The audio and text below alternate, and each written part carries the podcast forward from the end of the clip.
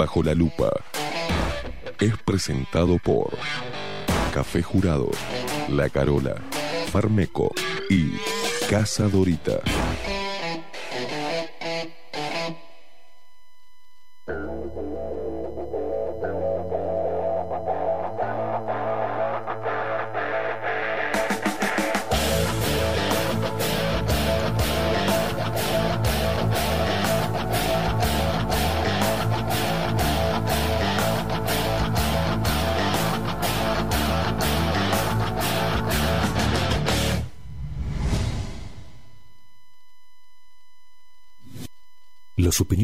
Vertidas en Bajo la Lupa son responsabilidad exclusiva de su conductor.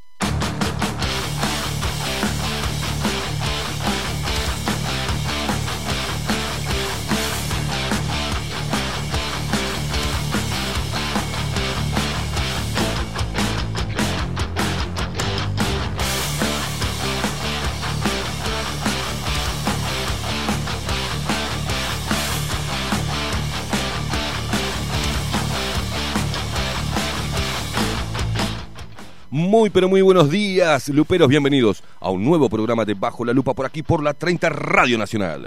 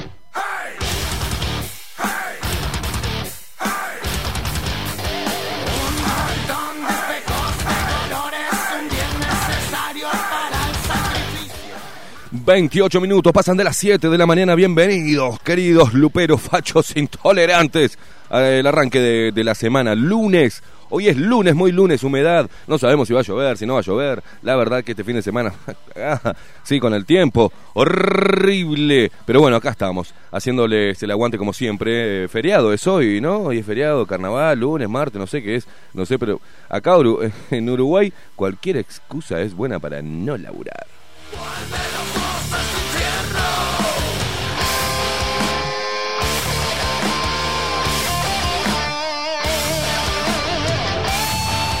Hoy estamos en vivo por nuestro canal de YouTube. Recordá que nos podés seguir a través de todas las redes sociales. Arroba bajo la lupa uy en Instagram y en Twitter. Y bajo la lupa uy todo en minúscula en el buscador de Facebook.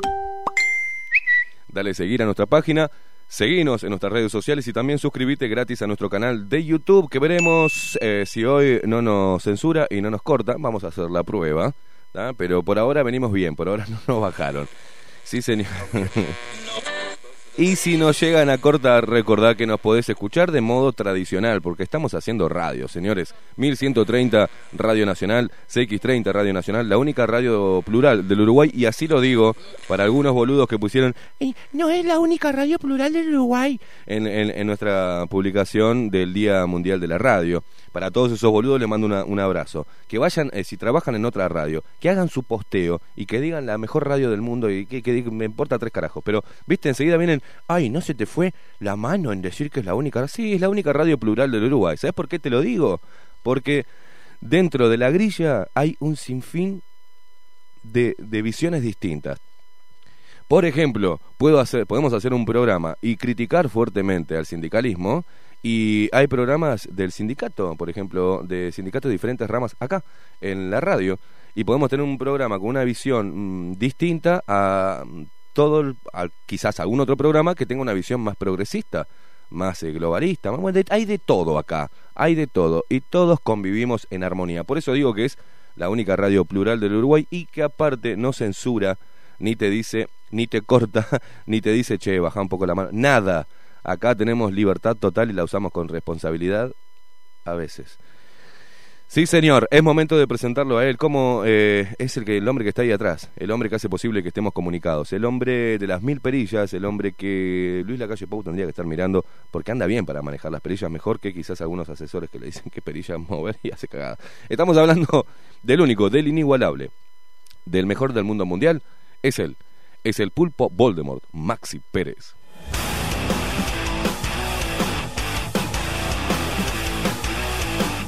Despierta Uruguay con todo el rock debajo la lupa por aquí por la 30 Radio Nacional.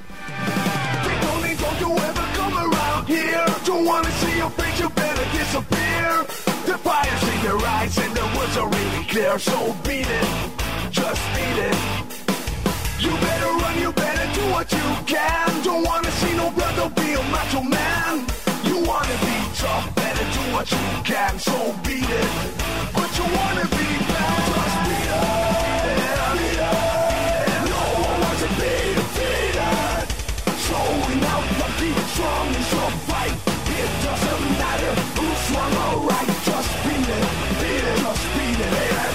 Just beat it, beat it, just beat it, to get you better, what you can. You wanna be a boy, wanna stay alive, better do what you can. So beat it, just beat it. You have to show them that you're really not scared. You're playing with your life, you shake them truth to them. They kick you, then they beat you, then they tell you it's fair. So beat it, but you want to be there. Beat it, beat it. No one wants to be defeated. Showing out lucky, strong is your fight. It doesn't matter who's wrong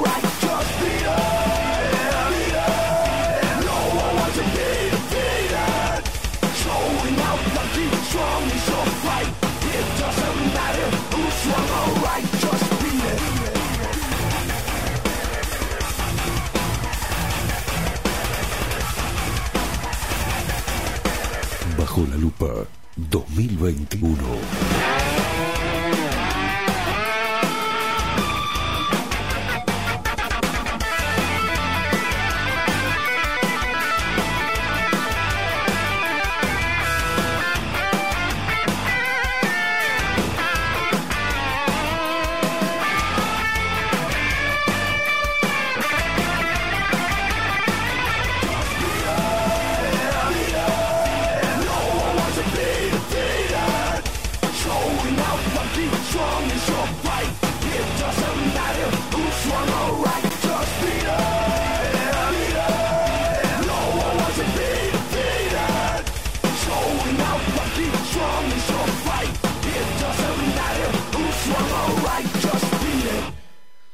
Rock en la 30, porque bajo la lupa trajo el rock a tus mañanas para que te levantes con toda eh, la fuerza, con toda la intolerancia, poniéndole el pecho a las balas y saliendo a laburar, hermano, como lo hacemos los, los que no le damos bolas a las fechas y somos independientes y tenemos que salir a laburar igual, porque si no venimos, no, no, no hacemos patria, ¿eh?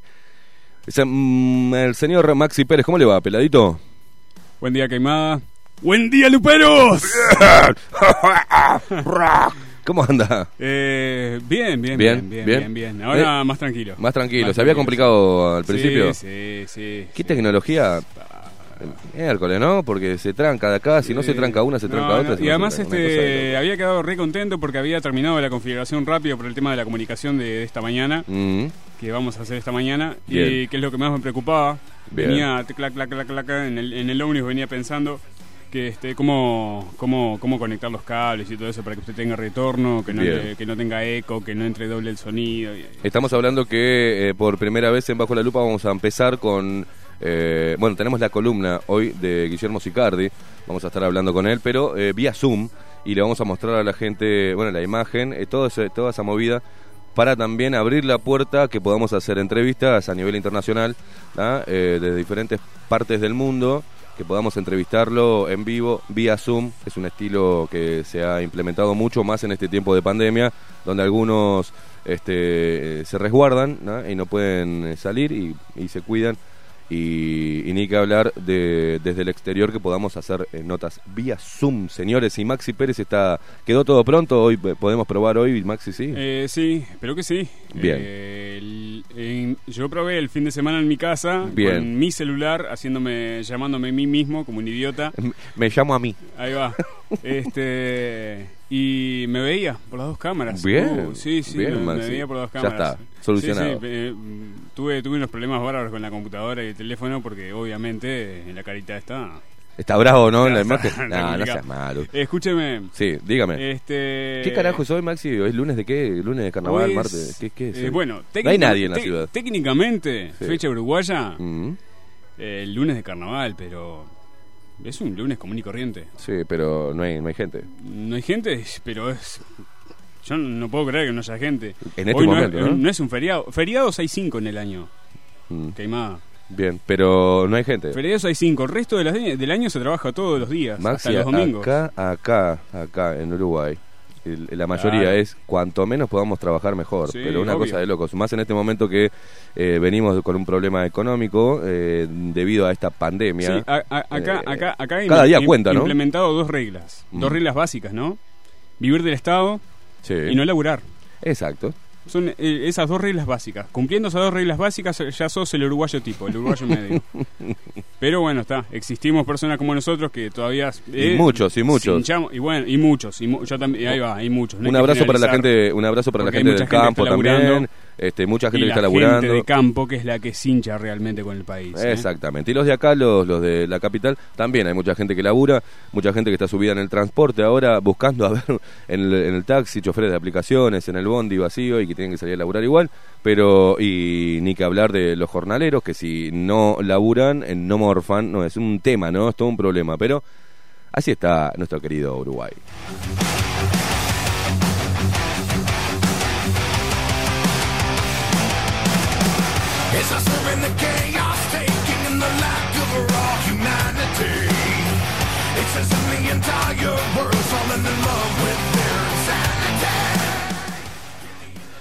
También recordá que nos podés escuchar a través de radionacional.com porque acá me hace acordar, eh, Mabel Trillo dice, conectada por todos lados por si las moscas, dice, radionacional.com.uy, ahí nos escuchás, ¿eh? Eh, nos encontrás. Hoy estamos saliendo por todos lados en vivo, luego subiremos también, eh, nos podés seguir en Spotify, me, me había trancado, bajo la lupa ¿tá? nos buscás ahí como autoayuda. Maxi. Hoy estamos en todos lados. Estamos también en Duplex con la 30 TV. Bien, exacto, por todos lados. A ver que a ver, vamos a eh, no hincharle la cola al león o no sé, vemos.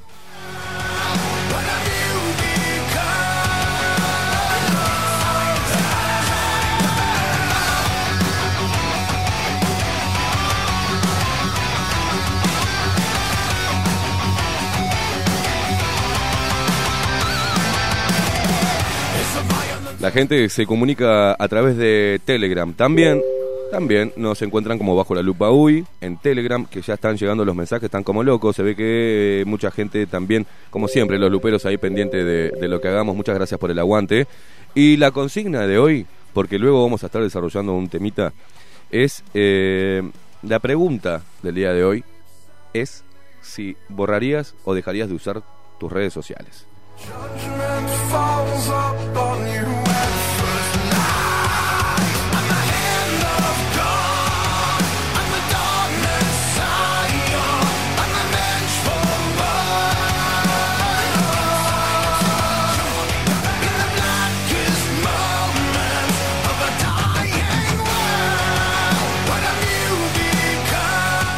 Che, metieron, metieron en cana a Salle, en Rivera. Qué quilombo, qué quilombo. Me estuvieron llegando este, audios y videos. Hablamos directamente con, con Salle porque tenemos, quería ir a la fuente porque se decían muchas boludeces. Eh, también bajamos un poquito, Maxi, porque eh, no sé cómo decir esto, porque sé que algunos van a... eh, al menos mi forma de ser es analizar un poco los núcleos de los problemas en realidad. Y analizar también las movidas, los movimientos autoconvocados, los, ¿no? Cuando la gente se junta y detrás de un eslogan, sin querer, a ver, tengo que acomodar bien las palabras porque si no tengo, se van a enojar todos. Pero bueno, eh, eh, eh, me estuvieron preguntando, "Este, ¿qué opinás, Esteban, de, este, esto lo que pasó en Rivera? Y de Yuto, y de Vega, y de, y de Ferreira. Y de cos-". Me pareció que la comunicación que hicieron para mostrarle eh, a gran parte de, la, de la población lo que estaba pasando en Rivera con Salle me pareció una payasada. Me pareció una payasada. Y mm, muchos me reclamaron también que no fui al, a la movida del viernes, eh, en, ¿no? De, mm, en, la, en la- en la protesta y en la búsqueda de un, de un debate científico. Y yo creo también que a veces esos movimientos, sin quererlo, terminan siendo utilizados por la política. Porque mm, verdaderamente están peleando por un debate científico, no se le están metiendo y colando algunos otros intereses políticos contra este gobierno, por ejemplo, sin ánimo de defenderlo, ¿no?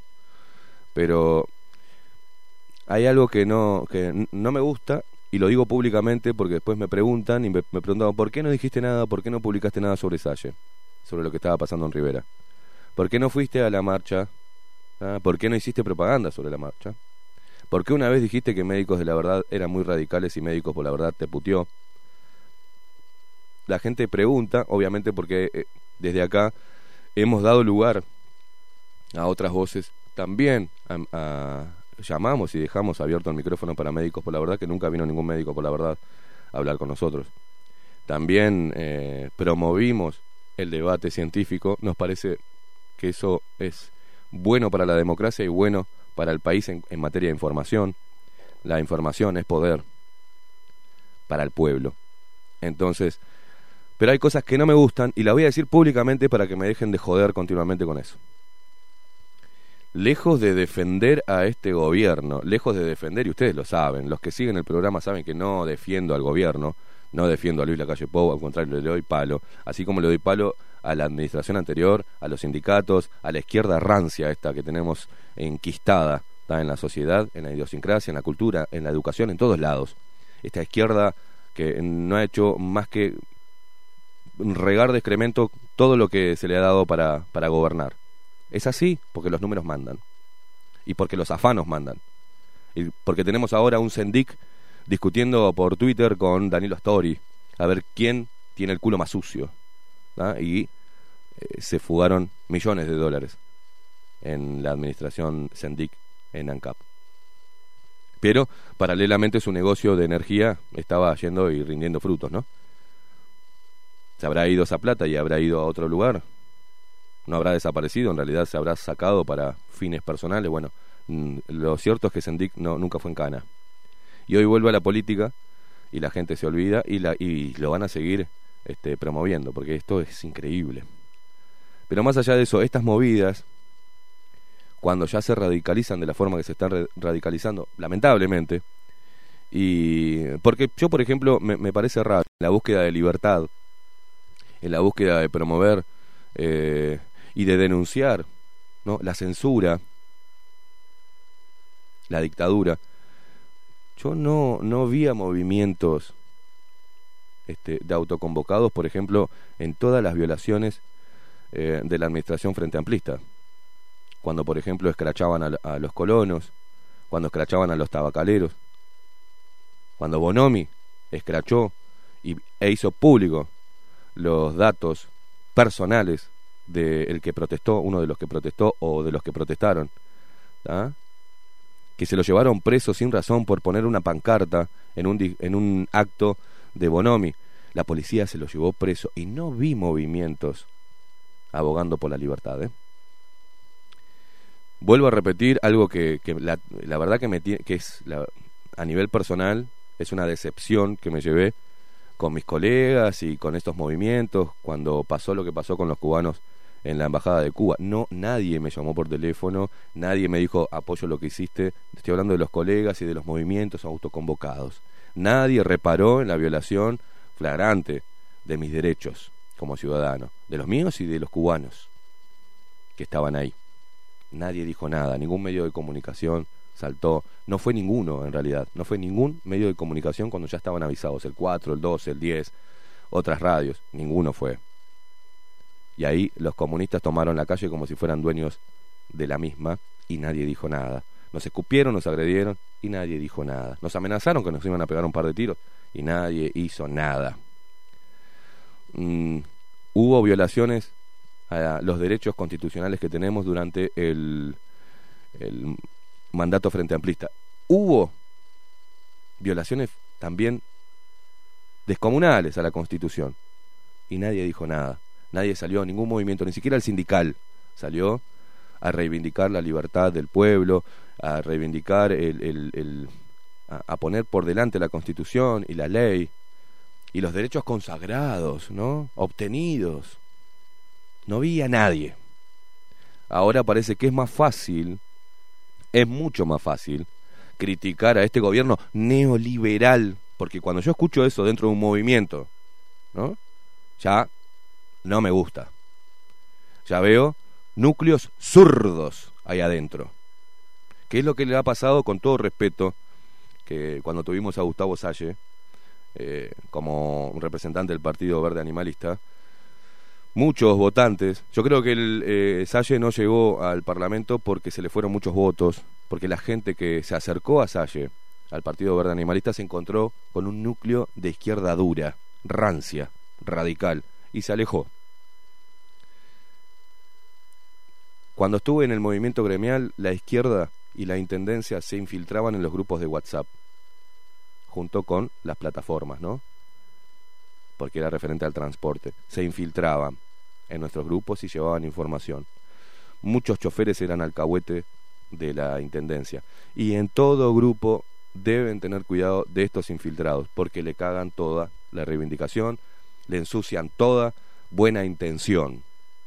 No voy a decir de los que conozco si tienen mala o buena intención. Lo único que le voy a decir, muchachos, alerta. Lo que se busca es libertad, lo que se busca es que haya información fidedigna para la gente, no atacar al Poder Ejecutivo, decirle que ellos son los culpables de este tipo de violaciones a, eh, ¿no? a la libertad. No, porque el Frente Amplio hizo lo mismo. Y no vi ninguno, repito, no vi ningún movimiento pararse a protestar con el Frente Amplio. No vi a ninguno cuando el Frente Amplio eh, reprimió bajo eh, el Ministerio del Interior de Bonomi la protesta contra UPM2. ¿Se acuerdan? No había nadie saltar, a nadie. Pero ahora hay una gran masa que parece que mm, les viene bien infiltrarse en estos grupos para meter ideología y hacer propaganda política. Eso es un grave error. Por eso es que como periodista no me puedo embanderar de, eso- de esos movimientos. Los respeto, respeto eh, la intención, que es buena y la acompaño, de que haya un debate científico con, este, con lo que nos está pasando a nivel sanitario. ¿Cómo no? He sido uno de los que más ha atacado ese relato. Pero desde nuestra propia trinchera, desde este programa y desde acá charlando con ustedes, creo que es eh, es mi forma, creo que no, es mi forma de contribuir a despertar, de contribuir a seguir luchando contra una dictadura del pensamiento global. Desde nuestra humilde opinión, desde nuestro humilde opinión no, humilde lugar, estamos en un sí, en un país chico, pero en un país que puede llegar a ser ejemplo en muchas cosas, que tiene que ser ejemplo de muchas cosas por ser un país chico. Y algo no me gusta en lo que está se desprende de este movimiento y no lo voy a acompañar no lo voy a acompañar Eh, por eso mismo eh, creo que el movimiento, con mucho respeto, digo, tiene que mirar un poco y abrir los ojos de quién se están, a quién están integrando, a quién están metiendo dentro del movimiento y qué puede llegar a, a suceder con eso. Eh, por ejemplo, eh, si están buscando desde el otro lado los defensores del relato oficial, los defensores del globalismo, están buscando los, los eh, las partes flojas o, los huecos para burlarse de este movimiento, demonizarlo y decir que bueno que son conspiranoicos y demás, bueno, no le den de comer, muchachos. ¿Ah? Media pila. Yo creo que en todo en toda movida hay que saber, bueno, bajemos la pelota, ¿qué está pasando? ¿Qué mirá para los costados. ¿Ah? Porque repito, hay gente en ese movimiento con muy buena intención, pero hay gente que no. Por eso la explicación pública, porque me, rompieron las pelotas todo el fin de semana, eh, es esta y la quería dar en el programa. No voy a acompañar ningún movimiento. Y cada uno de los movimientos, hoy por hoy, tenés que verlo con una lupa, porque lamentablemente se ensucian con ideologías políticas.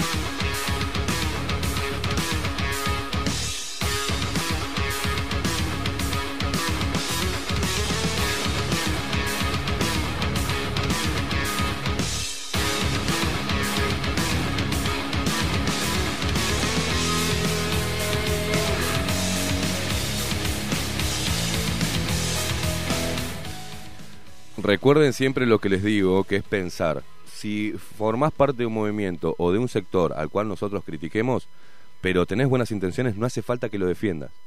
Porque si vos defendés algo que te estoy advirtiendo que está pasando en un lugar, es porque sos cómplice o porque te sentís tocado. No hace falta que hagan ese comentario uruguayo boludo continuo de, ay, no metas a todos en la misma bolsa, no lo estoy metiendo. Lo acabo de decir, escuchen, tienen dos oídos, hermano. Agarren un hisopo y no de ese del PCR, agarren un hisopo y límpiense los oídos. Porque lo que estoy diciendo es que abran los ganchos de que hay gente que se mete en estos movimientos para sacar rédito político. Entonces, quien no esté por, por sacar un rédito político y quien no esté con malas intenciones, no es necesario que diga yo no tengo malas intenciones. No seamos boludos, gente. Y si te molesta, bueno, quizás abras un poco los ojos y empieces a mirar un poquito más eh, qué movimiento, a qué movimiento perteneces. Y con esto es un tirón de orejas, no una oposición desde acá al movimiento. Acompaño, repito, por ahí no entienden, no son medios boludos, acompaño la, la moción, acompaño el, el núcleo de la razón por la cual se juntaron, que es un debate científico. Y llevar información, información que no te dan eh, los canales oficiales. Eh, eso lo comparto y lo voy a seguir manteniendo y voy a seguir dando voces. Es más, eh, ya he invitado a Gustavo Salle para que venga eh, al programa también. Siempre es bienvenido Gustavo Salle, así que no tengo ningún tipo de problema con eso. Pero mm, ustedes no se metan en la misma bolsa. Yo sé dividir, ¿no? Cuando digo que hay gente que tiene muy buenas intenciones y hay otra que no. Bueno, identifiquen quién es el que no tiene buenas intenciones dentro de estos movimientos que luchan por la libertad, péguenle un bolón en el culo y sigan adelante. ¿ah? Es un refresh, señores. Es, es un consejo. Tómenlo como de quien viene, ¿no? Pero es un consejo para abrir un poquito más los ojos que hay detrás o quienes se infiltran a través de estos movimientos que buscan algo bueno y después terminan mm, no llegando a buen puerto por este tipo de cosas. ¿ah? Por este tipo de cosas. Y si vamos a atacar y vamos a defender eh, y vamos a convocar gente para defender la libertad de prensa, para mm, pedir información de todas las voces que estén arriba de la mesa, pedir debate científico, pedir que dejen de meter miedo, luchar contra la policía del pensamiento, contra lo político- políticamente correcto. Bueno, hay que hacerlo durante todos los gobiernos, ¿eh? Hay que seguir haciéndolo durante todos los gobiernos, de supuesta izquierda, de supuesta derecha, y ahí voy a, voy a ver que realmente el pueblo quiere libertad y no que utiliza movimientos para meter política y hacer contra a una administración. Eso es lo que quiero que entiendan y ojalá lo entiendan y lo y abran los oídos y no digan... Porque le tengo que explicar así como un niño. Le tengo que explicar, es increíble, como un niño. Abran los ganchos, señores, abran los ganchos.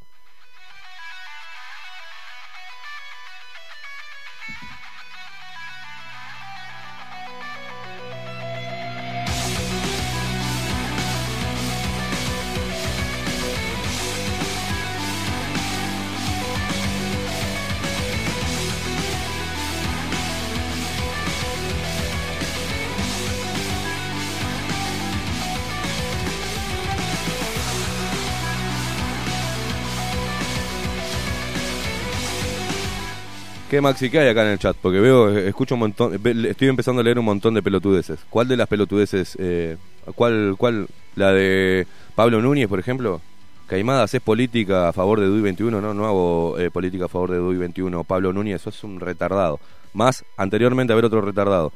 Lo mismo pasó con habría infiltrados de eh, mm, lo mismo pasó en el Capitolio, había infiltrados de BLM y Antifa para generar disturbios y desacreditar movimientos. Bueno, más o menos. Eh, ¿Qué más? ¿A dónde quieres que llegue? Eso... Eso es profesionalismo, no se puede criticar a Nacholita y luego pisar el palito. Muy bien, y ojalá nadie macanee lo que están haciendo con esa movida, ¿ves? Más o menos. Eh, uh, ya vino un mala leche. A ver, ¿quién es el mala leche? Estás buscando para encontrar farsante, farsante, farsante. Farsante, libertad al pueblo uruguayo. Este, este Álvaro, ese, anteriormente, a ver, te contradices, Esteban, no creo, eh, creo que estás equivocado. El movimiento de Fernando Ciuto Salles no es político. Política haces tú ahora. Farsante, eres, re- este, pero ¿quién es Álvaro? O sea, este es un mongólico. Eso es a lo que voy. Este tipo de personas radicales que no entienden lo que digo, porque tienen la cabeza totalmente tomada y son radicales, están por todas las redes sociales. Y ahora vamos a hablar de las redes sociales. Pero esta gente, esta gente es la que no entiende. La que no va a pensar, porque se va a parar en una vereda y la va a defender y no va a entender. Se va a quedar con una o dos o tres palabras. No estoy hablando mal de Yuto, no estoy hablando mal de los integrantes. Estoy advirtiendo que hay gente metida en esos grupos, en, en- en esa movida, que están buscando rédito político, señores. ¿Cómo, cómo, cómo se los hago entender? ¿Tá? Entonces, eh, este imbécil, que no sé quién es tampoco, Álvaro no sé cuánto, hay gente que es tarada, que es tarada, que no entiende. Bueno, eh, los radicales de siempre, ¿no? Los radicales de siempre. Hay un boludo que le puso el dedito para abajo, vos ya sabés quién es, es, es Álvaro. Pero hay radicales en todos los movimientos y es lo que pudre los movimientos. Y las buenas intenciones se pudren con el radicalismo. La gente pierde el interés de integrarse a estos grupos o cualquier otra movida que busque algo bueno en realidad. ¿Por qué? Porque dejan que se ensucie con ideología política. Es así. Y mm, puede llegar a, mm, a- a ejercer, pueden llegar a ejercer un, un, peso en la sociedad, una opinión que se debata. No es política. Nunca me verán enroscado en política. Para mí, ser un político mm, no está en, en mi visión, en mi, en mi concepción de, de- de- Nada, no quiero la política. La política es doblegarte al sistema si sos político, porque indefectiblemente nada vas a hacer a través de la política, porque tu partido no va a dejar que vos intentes meter una idea que vaya en contra de, los intereses del- poder, ¿no? Entonces, desde la política, muy poco, a no ser que tengas unas pelotas bárbaras, que te atrincheres en tu casa, que puedas ir hasta contra tu propio partido y que realmente te juegues la ropa por el pueblo. Mm, hasta ahora no he visto nadie. ¿ah? Hasta ahora no he visto nadie. Algunos un poquito más picantes, otros no. He visto a varios en campaña política decir, oh, tener como, oh, qué pelotas que tiene. Se sientan en el Parlamento y automáticamente se convierte en un parásito más. A favor del globalismo, a favor de la política, eh, en contra de los intereses del pueblo, se pasan por, por, el- por allá abajo eh, eh, la necesidad del pueblo y forman parte ya de una casta, empiezan, integran como, entran como al club, le dan su tarjeta ¿no? de socio al club y ahí entre ellos de izquierda, del Frente Amplio, derecha, este centro y todas esas cosas que, que ya están perdidas porque no hay facciones distintas, todas están desdibujadas. Toman mate, toman un whisky, comen asado, mientras que nos miran y se cagan de la risa de, de nosotros. Pero se cagan en serio de la risa de nosotros. Y no le dan bola al pueblo. Entre ellos hacen las leyes. Y bueno, eh, metete vos y metete con esta y bueno, después lo arreglamos. Discutimos un poquito para, para la plebe en el, en el Parlamento y después nos vamos a un cuarto intermedio y arreglamos cómo salimos de esta. Toma, Tomá para vos el ministerio aquel, no, tomá para vos aquella dirección, agarrate una comisión y es así, total, con la plata nuestra y siguen con el mismo circo. Por eso, escuchen un poco, escuchen, escuchen. Estén alertas porque estamos en un momento donde nuestras cabezas son fácilmente manipulables porque estamos idiotizados. Idiotizados. ¿verdad? Y desde acá seguiremos haciendo, interpelando al poder y a este gobierno, y seguiremos criticando a este, a este gobierno. Pero a veces, eh, en esa crítica, en ese atacar al gobierno de turno, nos olvidamos del mensaje que es mucho más importante. Es que dejemos de dividirnos como pueblo. Porque cuanto más dividir... A ver, las redes sociales, ahora vamos a estar hablando de eso. Las redes sociales, el discurso político, siempre busca desunir, segmentar, segregar, tener al pueblo totalmente dividido, enfrentado entre sí, para que sea más fácil de llevar de las narices. Entonces, tu vecino, que tiene una ideología política distinta a la tuya, no es tu enemigo, hermano. No es tu enemigo. Es lo mismo que el Nacional Peñarol. ¿ah? No son enemigos, solo son hinchas de fútbol, que aman el fútbol. Quiero pensar que de izquierda y de derechas no son enemigos, sino que son dos hinchadas o dos puntos de vista distintos que también buscan mejorar el país o aman a su país, aunque los representantes no demuestren mucho amar el país y a su pueblo, ¿no? Pero bueno, basta de hinchadas tribuneras. Si bien podemos discutir, calentarnos, mandarnos a la mierda, claro que sí. Siempre discutimos, discutimos hasta con nuestros propios familiares y nos los mandamos a la mierda y nos mandan a cagar. Eh, claro, ¿cómo no hacerlo en una discusión política? Eh, eh, ¿No? O en un debate. Amateur, un debate amateur. con el vecino, con tu amigo, en un asado. Y sí, pasa eso. Pero si no hacemos hincapié, sin dejar de criticar al gobierno, pero si- haciendo hincapié de que es una estrategia que nos está dividiendo cada vez más, está poniendo una grieta, esa famosa grieta, en medio de la... que está partiendo al Uruguay en dos. ¿tá? Está partiendo al Uruguay en dos. Lo que nos están quitando de foco es ver lo que está pasando y lo que está sucediendo a nivel mundial. Entonces, si no entendemos lo que está sucediendo a nivel mundial, nunca vamos a entender los cambios que se generan en nuestro país. No los vamos a entender y no vamos a saber explicarle y abrirle los ojos a la parte más importante, a las nuevas generaciones, a nuestros hijos, a nuestros nietos. Entonces hay que laburar para intentar hacer de este país algo bueno para ellos.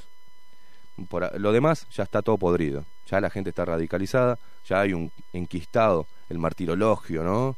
Y el estatismo y el vallismo metido en la sangre, en el ADN de los uruguayos, pero creo que es momento de darnos cuenta. Esta pandemia también nos hizo dar cuenta de un montón de cosas, nos alertó de esta guerra psicológica, de esta manipulación a través de la tecnología. Tiene que abrirnos la cabeza, tiene que dejarnos más alertas, tenernos más alertas, abriendo más los ojos, más los oídos y escuchando y, eh, para identificar realmente quién es el enemigo de Uruguay. Eso es lo que quiero y me gustaría que hagan. Yo lo estoy haciendo. Y también me equivoqué y también pensé en algo que esto es así, esto es así. Después dije, no, no es así. Y pedí disculpas. Hoy, eh, lunes, y luego de ver todos los comentarios del fin de semana, y de, aunque Maxi me dice, vos, no te enrosques con las redes sociales, yo necesito ver qué es lo que se está diciendo. ¿Cuáles son las estrategias que están utilizando para manipular, para partir, como este idiota, por ejemplo, que acaba de comentar? Es una de, de las muestras de la idiotez, que no lo culpamos, no pobre. Quizás sea muy mente, la débil sea, eh, la mente sea muy débil, ¿no? Te mandamos una- un abrazo y a la gente que critica sin escuchar el programa también le mandamos un abrazo y la verdad que nos preocupa, ¿no? Desde acá eh, y, y- nos ponemos a la orden para darle una mano, para sacarlos de ese embotamiento que tienen, de esa mm, tratar de contribuir a que las secuelas de la lobotomía ideológica ¿ah? no sean tales o no sean tan graves y que quizás empiece a empatizar un poco con el con su compatriota, ¿tá? con su vecino, con la gente que trabaja de forma independiente. Sería muy fácil para nosotros, y vuelvo a repetir, hoy con Maxi Pérez estaríamos muy bien, y en este programa y este, y este espacio que tenemos, sería, puff, divino laburar, tendríamos plata en el bolsillo si hubiésemos aceptado callarnos la boca, mejorar o moderar el lenguaje y no atacar al gobierno, ni a este ni al otro, no atacar al globalismo, no atacar a los movimientos pelotudos que hay que no hacen más que dividir. Estoy cansado ya. Estoy cansado de la estupidez, de que la gente no entienda, no escuche, no vea. Parecen, te juro, no, entiendo si se, le fueron los sentidos, perdieron los sentidos, perdieron hablaban de la pandemia eh, que se pierde el sentido del olfato. Yo creo que se perdió todo sentido. El sentido común se perdió. Todos los sentidos. No escuchan, no ven, no huelen, no piensan. Porque si no escuchás, no abrís bien los ganchos, no pensás, reaccionás. Reaccionás ante el miedo, reaccionás ante la manipulación, reaccionás ante la desesperación, ante la incertidumbre y nunca el Uruguay, muy pocos uruguayos, porque el uruguayo no, no sabe decir, perdón, me equivoqué, no sabe. Termina tratando de meterle más estupidez para reforzar una teoría que después se termina dando cuenta que está equivocado. Y cuando se da cuenta que está equivocado, sigue inventando cosas para seguir reafirmando porque no le da las pelotas y no tiene la humildad suficiente para decir, me equivoqué. Le erré. Putea un montón de gente y, y le decía el mal a mucha gente y la verdad que tenían razón. Bueno, es hora de abrir un poco la cabeza. Eh, es hora de empezar a pensar. Pero bien, bien, empezar a pensar en el otro con el cual convivís todos los días en la calle, en tu casa, en el laburo, en el centro de estudio. Ellos son y están con el mismo problema común. ¿Hacia dónde va? ¿Hacia dónde vamos? A perder totalmente la independencia de pensamiento, la libertad de pensamiento, a ser una masa imbécil, ¿tá? fácilmente manipulable. Y todos juntos nos vamos a ir al barranco si no nos damos cuenta y no despertamos, señores. Eso es lo único que quiero mm, em, afirmar, em, recalcar, y ahí me voy a parar, en la búsqueda de libertad. En la búsqueda de libertad individual. Si no defendemos las libertades individuales, es imposible ¿tá? que defendamos a las minorías. Es un verso, es un verso. Se están comiendo un verso de que discriminan a los negros. ¿Quién A ver, si estás del otro lado, le decís, ay, vos sos negro, no quiero que seas mi amigo. Ah, ¿sos, sos gay? No, no, no, tómatela. ¿Dónde se ha visto? ¿Qué discriminación hay? ¿Qué derechos no tienen los gays, por ejemplo? Las mujeres, ¿qué derechos no tienen las mujeres que tengamos los hombres? ¿Qué derecho tienen los heterosexuales por encima de los homosexuales? ¿Qué derecho tiene el blanco por encima del negro? Dejémonos de joder. Dejémonos de joder. Estamos abonando a estas estrategias para seguir dividiéndonos. Para seguir con estas pantallas, estas grandes cortinas de humo, mientras que todo se nos va por un caño. Nuestra identidad, nuestras tradiciones, nuestra tierra, nuestro agua, nuestro medio ambiente, nuestra guita, todo se va por el mismo caño. Y vos todavía seguís pensando, Frente Amplio, dictadura, milicos, tupamaros.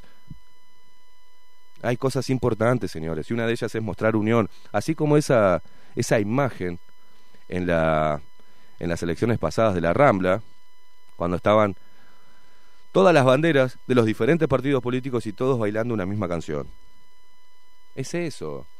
Los partidos políticos, bueno, es el folclore, que cada cinco años eh, hay que ir a votar y algunos salen a demostrar su su apoyo a un partido político genial espectacular pero hay que reclamar que realmente peleen por nosotros que realmente protejan a, a- a- los uruguayos y no que protejan los intereses de los poderosos como siempre bueno pero esta pandemia tiene que llevarnos a esa reflexión ¿eh? estamos siendo manipulados estamos siendo bombardeados con información están llevándonos por los senderos que ellos quieren y no nos damos cuenta. Y los que nos damos cuenta, empezamos a abrir cada vez más los ganchos porque no sabemos de dónde viene la puñalada, ¿no? Señores, voy a hacer, eh, vamos a hacer una pausa, Maxi. Eh, luego nos metemos en titulares, no nos metemos en, en actualidad. Tenemos la columna de mm, Guillermo Sicardi. Y hoy vamos, si no me equivoco, creo que vamos hasta las 11, Maxi. ¿Sabías vos? Creo que vamos eh, un poquito un poquito más tarde. No sé, vamos a averiguar ahora con con la dirección de la radio, pero creo creo que nos podemos estirar un poquito más, ¿está? Pero también quiero hablar de, de las redes sociales y quiero que me contestes si serías, si borrarías tus redes sociales.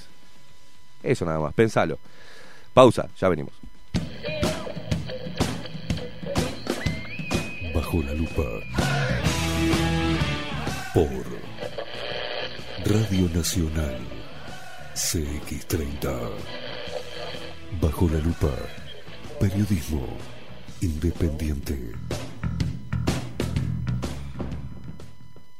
Ya volvemos.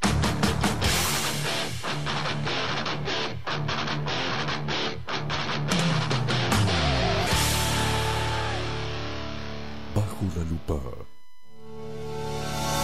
En Homeopatía Farmeco, Farmacia Ecológica del Uruguay, nos dedicamos exclusivamente a la elaboración de productos naturales con los más altos estándares de calidad y seguridad. Homeopatía, terapias florales, fitomedicamentos, fórmulas magistrales, cosmética natural y alimentos naturales. Estamos en nuestras dos casas, Constituyente 1735 y en Zabala 1377. Teléfono 2 403 2341, WhatsApp 095 85 45 532. En la web www.farmeco.com.uy. Enviamos a todo el país.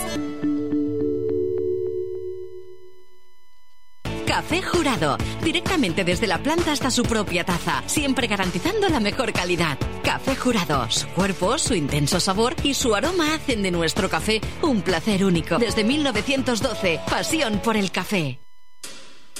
La Carola. 13 años haciendo las mejores paellas y tortillas españolas de Montevideo. Sus chefs, Marcos y Carola, no solo ofrecen las mejores paellas, sino que también tienen las mejores pavlovas de la ciudad. Cuentan con un jardín exclusivo para tapeos, degustaciones de vinos y reuniones familiares. También ofrecen un menú express con opción de pasta y jugos naturales. De martes a viernes a partir de las 20 horas, sábados y domingos, también al mediodía. Instagram, La Carola Tapas. Gonzalo Ramírez 2225, esquina Juan Polié. Reserva tu lugar 099 24 20 72. La Carola, el clásico de la ciudad. ¿Y si busco timbres notariales? Salón Libertad. ¿Y si busco juguetes? Salón Libertad. ¿Y si busco... No busques más. Salón Libertad. Tiene todo lo que te puedas imaginar. El salón más completo del centro. Agencia oficial de timbres notariales, profesionales y judiciales. ¿Y si busco fotocopias? También en Salón Libertad. Paraguay 1344. Teléfono 2 900 3833. ¿Y si busco golosinas? ¿Y si busco refrescos? ¿Y si busco alfajores? También. Salón Libertad 2 900 3833.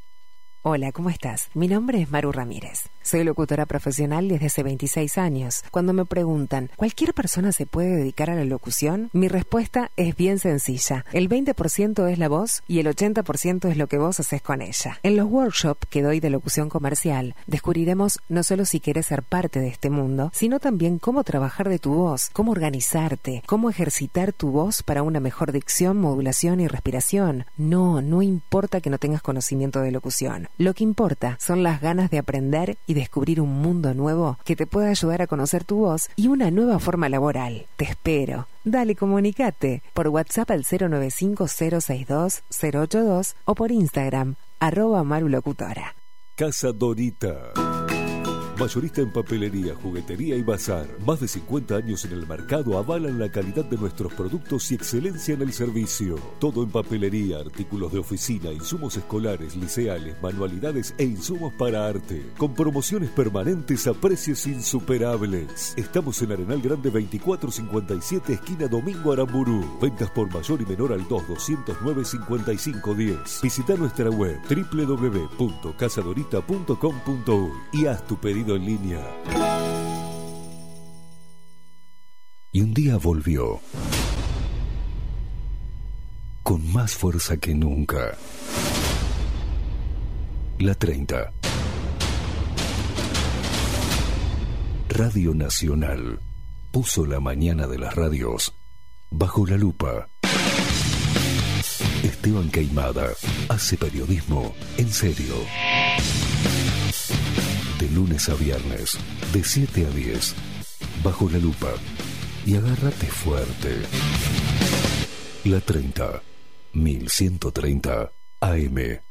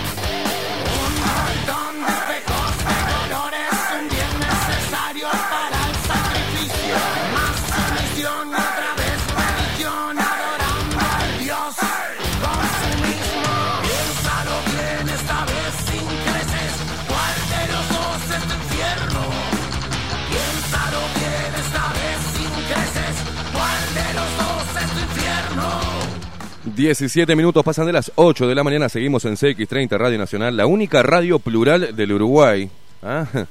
haciendo esto que nos encanta, poniendo a todo lo que pasa en nuestro país bajo la lupa, señores. Eh, porque es, qué lindo, qué bueno que es empezar a leer mensajes de gente que piensa. Ah, es la mayoría, ¿eh? Es la mayoría y nos están haciendo creer que es la minoría, pero no, no es la mayoría, por suerte no está todo perdido. Hay gente que realmente piensa.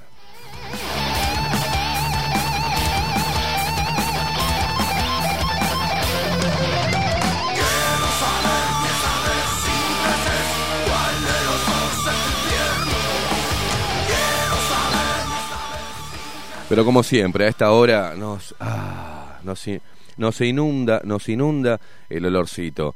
eh, este olorcito del, del mejor café. Porque yo si no tomo un café, si no tomo café jurado no arranco, ¿eh? no arranco, no puedo arrancar. Ahora sí vamos a arrancar, vamos a bajarle un poquito con esta música que nos pone Maxi Pérez. Porque es así este señor. ¿Cómo te quiero, pibe? ¿Te, te puedo decir te quiero en vivo? Te quiero, Maxi Pérez.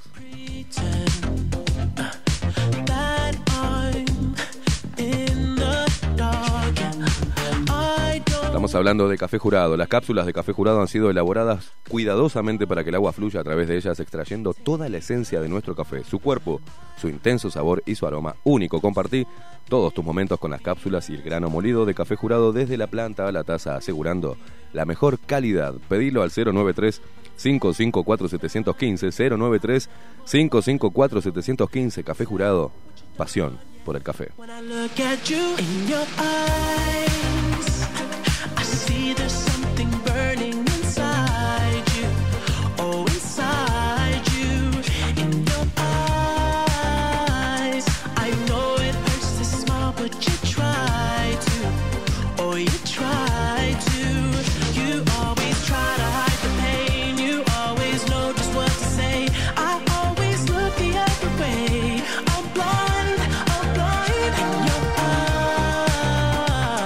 abrazo enorme para Marcelo y Viviana de Salón Libertad, papelería, timbres notariales, profesionales y judiciales, juguetes y todo lo que te puedas imaginar. El salón más completo del centro lo encontrás en calle Paraguay 1344 entre San José y 18 de julio.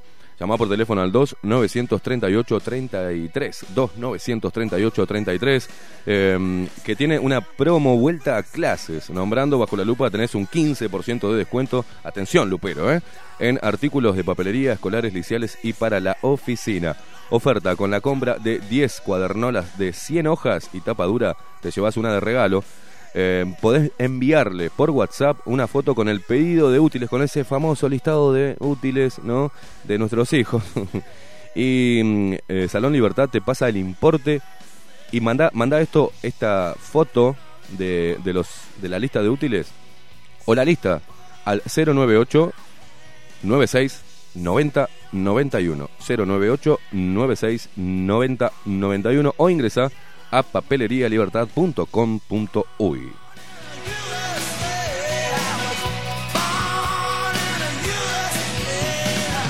Porque Salón Libertad es agencia oficial de timbres y ahí encontrás lo que te imagines, porque es el salón más completo del centro.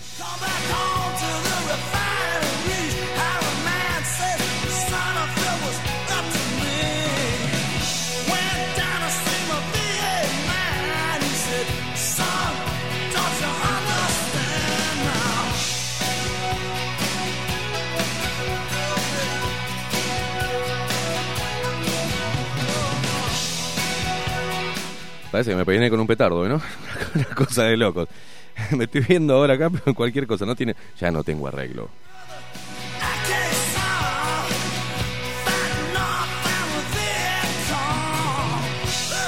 Bueno, muchos muchos mensajes ¿eh? en Telegram. La gente estaba opinando como loca. ¿eh? Estaba recordada. Comentanos si serías, si estarías dispuesto a borrar de tu teléfono, al menos de tu teléfono, las redes sociales. ¿eh? Esa es la pregunta de hoy, la consigna de hoy. Si serías capaz de hacer eso, si podrías vivir sin tener redes sociales.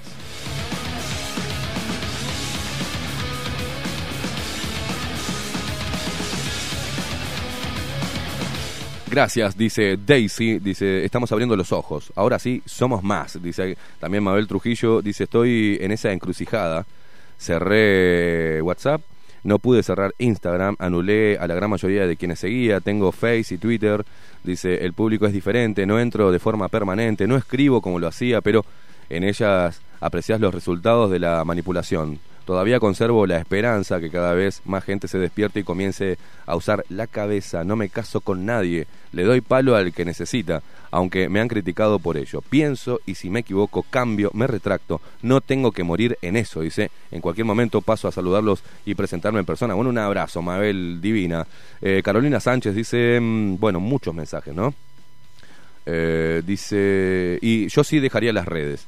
Ya no entro a Facebook y me envían mensajes a cada rato desde la plataforma. Yo no defiendo al frente, pero creo que con lo de Sendic le está cerrando, dice, averiguá si los 800 millones los habilitó Azucena Arbeleche. What the f- bueno, también, también no nos olvidemos que Azucena Arbeleche, en realidad no le estoy errando, eh, estoy, le agrego lo tuyo, porque me olvido un gran detalle, que Azucena Arbeleche perteneció ¿no? al grupo de, Astori, es una discípula de Astori y gran keynesiana. ¿eh?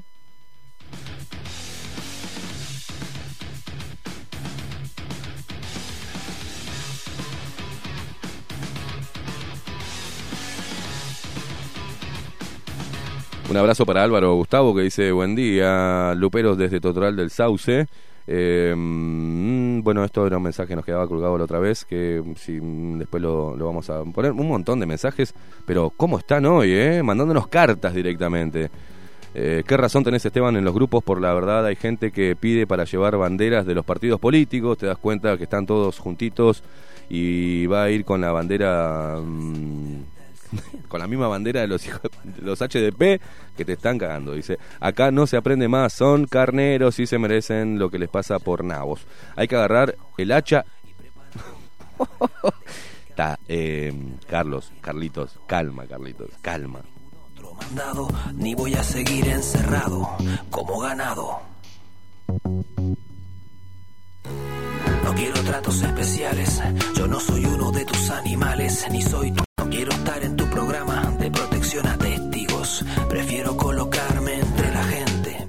Hola chicos, sí, no tengo dudas en dejar redes sociales. De hecho, hace años eh, cerró, dice acá que cerró Facebook, también WhatsApp. Twitter casi no lo uso. Dice, es asqueante la ignorancia, censura y quemo de energías al santo botón. Dice, sigo por gente como ustedes, eh, información real. Nada más nos manda Mónica. Juan también nos dice, eh, puta madre, ¿cómo está el rey? Está nos hace los cuernitos. eh. Rino, dice arriba Esteban, te entiendo, las personas han sido lobo, lobotomizadas. Y por más información y pruebas que les pongas adelante, no la ven. Dice, no saben cómo reaccionar. Mercantilismo no es democracia. Yo ya no tengo redes sociales. Rino de Maldonado, Patricia Lanfranco dice yo en Face hice limpieza general, solo con los que se puede discrepar con respeto. Instagram lo uso por un hijo que vive desde el 2007 en España y postea fotos de él y de mi nieto mayor. Y en WhatsApp solo tengo amigos de verdad. No soy adicta a las redes y después de ver el documental, menos y me cuido mucho, dice. Bueno, Claudia Lan, le mandamos un abrazo enorme. Dice, este culebrón Astori Sendik, la hija de Astori, recién empieza, parece una novela turca. Bueno, sí, eh, un abrazo. Mm, vamos, equipazo, dice Claudia Lan. Héctor Peiro. Bueno, qué cantidad de mensajes. Dice, sí, y me borré de casi todo. Solo mantengo Facebook como último recurso. Inclusive subí un video como, de cómo eliminar la presencia de Facebook y cómo recolecta información de otras páginas. Estoy cansado de ser espiado y un producto. No miente quien inventa un mundo paralelo, lo que llamamos realidad es solamente un camelo y vos date una vuelta por acá, contá qué tal te va y escupí los caramelos. Decile a Lucy que baje del cielo. Respecto a la consigna, nos dice Seba Ferrari, eh, yo borré Facebook. Aún mantengo Twitter para ver en qué está el mundo e Instagram por un tema laboral. El tema es que lo que si estás buscando en una red social para ver cómo está el mundo, le estás cerrando. ¿Tá? Porque en realidad lo que vos ves en tu perfil de Twitter es lo que los algoritmos te muestran en base a un estudio de tu perfil. ¿Se entiende? Entonces, tu realidad, la que intentes ver y cómo está el mundo a través de tu cuenta, mm, de tu red social, va a ser muy distinta a la mía y muy distinta a la del otro. Porque cada uno de nosotros en esas pantallas tenemos una realidad distinta. ¿Se entiende? Y en ese acto me mantengo intacto, con los cinco sentidos Facebook y Twitter me cansaron con su toxicidad, dice Daniel Gutiérrez. Respondiendo a la consigna, creo que voy camino a borrarlas en un futuro.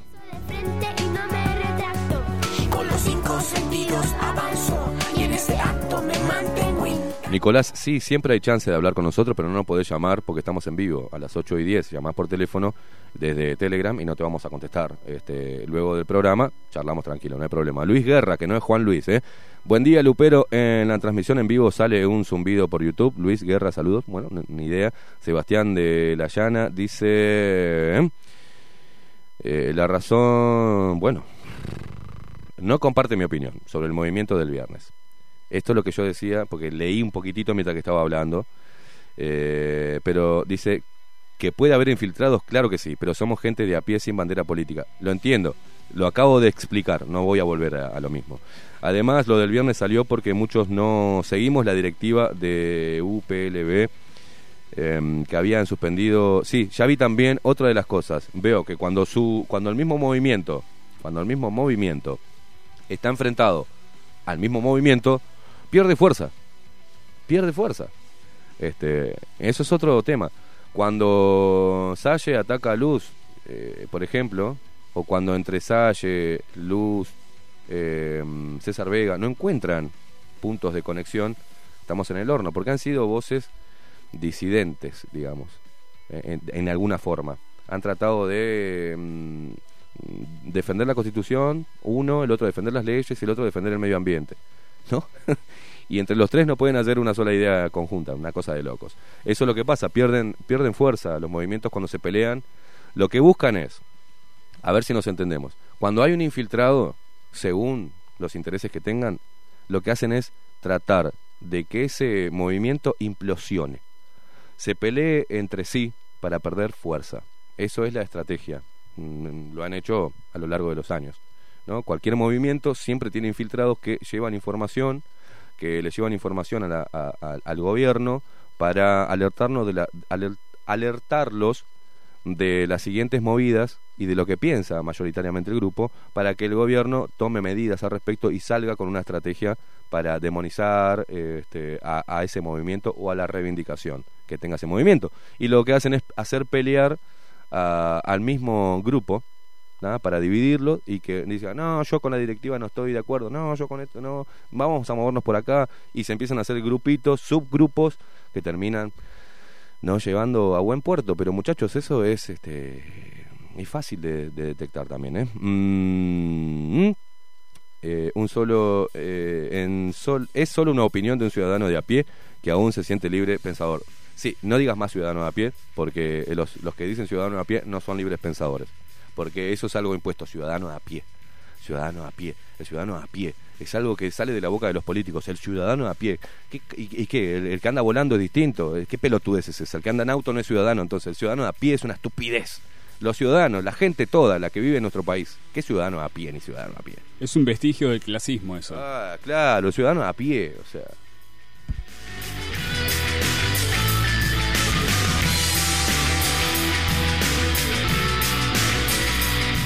Francis dice, tenés razón Esteban, hay infiltrado siempre.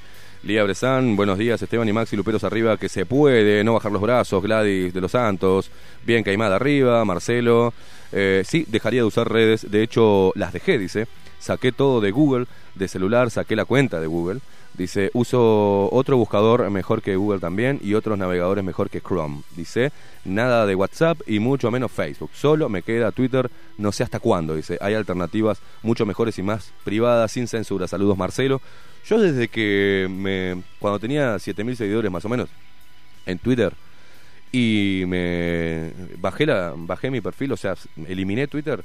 Ahora volví, pero no tengo nada de seguidores, no discuto, subo un par de cositas, o sea, ni bola, porque me estaba enroscando de una manera que me consumía mucho tiempo de, de, de- vida el estar mirando y después al, al darme cuenta, claro, estoy mirando lo que la aplicación en base a lo que sabe de mi perfil me está mostrando.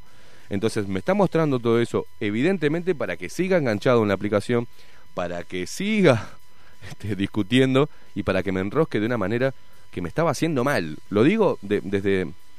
No lo digo desde... ah, qué inteligente que soy, qué superado. No, lo digo desde la misma prueba y error. De casi tener una adicción con Twitter. Estaba como obsesionado con Twitter. Y me enroscaba y discutía y ya me empezaban a insultar y ya los mandaba a la mierda.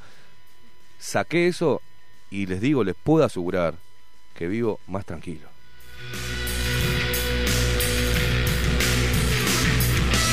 Y de a poco, cuando vea que cada red social que uso es nociva para mí, Facebook, eh, eh. Eh, en cualquier momento la tiro a la mierda, porque la verdad que hay apoya a mucha gente, o sea, hay buena onda, hay gente muy buena en las redes sociales que te tira muy buena onda, que te agarra cariño, nos aga- tomamos cariño, nos hablamos, pero la mayoría están eh, continuamente también mostrándote Facebook lo que Facebook sabe de vos y los datos que tiene y los perfiles también pasás y en, y en obviamente en cada uno de los muros eh, son es distinta la información que, que te llega y a veces decís ¿por qué me llega la publicación de este tipo que ni lo sigo o que no? ¿O por qué me llega esta noticia? ¿Ah? En los buscadores de Google también el historial marca qué perfil, entonces te muestra, si buscas algunos temas puntuales, tenés eh, el resultado de búsqueda o lo primero que te aparece es distinto al del celular del que está al lado tuyo. Y eso es porque hay una gran manipulación a través de las redes sociales. Y ahora nos vamos a meter en ese tema.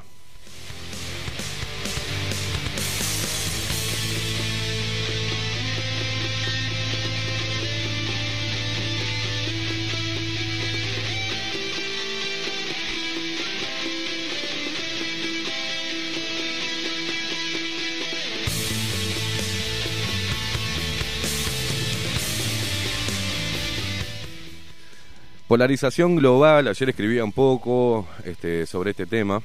La guerra no es económica, es cultural y psicológica.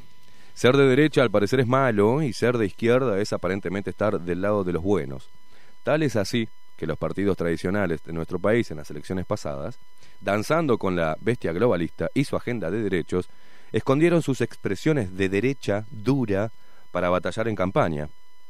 Para disfrazarse de una nueva versión con perfume de izquierda. El actual presidente escondió la figura de su padre, Luis Alberto Lacalle, durante la campaña y con él al herrerismo. Eligió una vicepresidente feminista, mujer de negro y pro diversidad sexual, una ministra de Economía keynesiana y un ministro de Educación pro agenda global. Por su parte, el Partido Colorado escondió la figura de Pedro Bordaberry simplemente por portación de apellido y le dio poco protagonismo al pachequismo, flameando la bandera ballista y creando un sector más moderado, aún más moderado aún como ciudadanos, de donde surgió, recuerdan, ¿no? La figura de un tibio y cambiante Ernesto Talvi, que vaya uno a saber la verdadera razón por la cual se retiró de la política y abandonó el cargo que le había tocado en la repartija de poder. La misma repartija de poder que creó el Ministerio de Ambiente para el Partido Colorado y puso al frente del Ministerio de Trabajo y los medios de comunicación públicos, por ejemplo, a otro partido, al Partido Independiente, al cual no votaron ni los familiares de sus principales representantes. La izquierda, supuesta izquierda, antes, antes antiimperialista, hoy es promotora de los organismos internacionales, un canal para introducir agendas globales, una máquina manipuladora que a través de la educación y la cultura ha sembrado resentimiento y odio, ha reivindicado la mediocridad y el martirologio, ha vendido nuestra tierra, favorecido a los poderosos y recargó de obligaciones e impuestos a los emprendedores y trabajadores a sueldo. Ha sembrado excremento en toda área donde se le haya otorgado poder. Pero lejos de ser un problema, las estrategias políticas de siempre, ¿no? Un gran monstruo empezó a devorar las mentes a nivel mundial, el monstruo tecnológico y con él las redes sociales. El tráfico de nuestros datos se convirtió en el producto más buscado por los partidos políticos, empresas y por la propia élite mundial. Nuestros datos y con ellos nosotros nos convertimos en un producto por el cual pagan miles de millones de dólares. Cuando hablamos de nuestros datos, de nuestra privacidad, automáticamente llega a nosotros, al menos los que venimos estudiando el tema, eh, las palabras Cambridge Analytica. Cambridge Analytica fue una empresa con sede en Londres que usaba el análisis de datos para desarrollar campañas para marcas y políticos que buscaban o que buscan cambiar el comportamiento de la audiencia, según indicaba su sitio web. La compañía, mm, que tenía una rama comercial y otra política, fue fundada en 2013 como una derivación de otra firma similar llamada SCL Group por el analista financiero Alexander Nix, quien fuera director ejecutivo de la firma. En 2014, Cambridge Analytica estuvo implicada en 44 campañas políticas estadounidenses. La, compañía es, en parte, propiedad de la familia de Robert Mercer, un administrador estadounidense de fondos de cobertura, quien respalda varias causas. Escuchen bien, escuchen bien, ¿eh? porque esta es información eh, y quiero ver, quiero mostrarles cómo la arman para hacerte pensar una cosa. Presten atención. Robert Mercer, un administrador estadounidense de fondos de cobertura, quien respalda varias causas políticas de carácter conservador. Contaba con oficinas en Londres, New York y Washington, D.C. En 2015, la empresa se reveló como la compañía de análisis de datos que trabajó para la campaña presidencial de Ted Cruz. En 2016, tras el fracaso de la candidatura de Cruz, Cambridge Analytica trabajó para la campaña presidencial de Donald Trump. El Parlamento británico dio cuenta, gracias a sus investigaciones, que ex empleados de la compañía revelaron que la empresa había trabajado con el PRO y Mauricio Macri en 2015. Luego de revelar que SCL Group, nombre legal de Cambridge Analytica, elaboró una campaña antikirchnerista en mayo de 2015, cuando Mauricio Macri y Daniel Scioli se disputaban la presidencia de Argentina. Además, influyó en la campaña para la retirada del Reino Unido de la Unión Europea. Ahora, acá mm, quiero que entiendan lo que les muestran, pero creo que el kirchnerismo no precisaba campaña antikirchnerista, ¿eh? se afanaron todo. ¿Está? Hay videos que muestran cómo se llevaban la guita, pero bueno, por ahí la gente eso no se acuerda. Y es culpa de Cambridge Analytica, ¿no? El papel de Cambridge Analytica en esas campañas generó controversia, por lo que actualmente la empresa se enfrenta a investigaciones criminales en ambos países.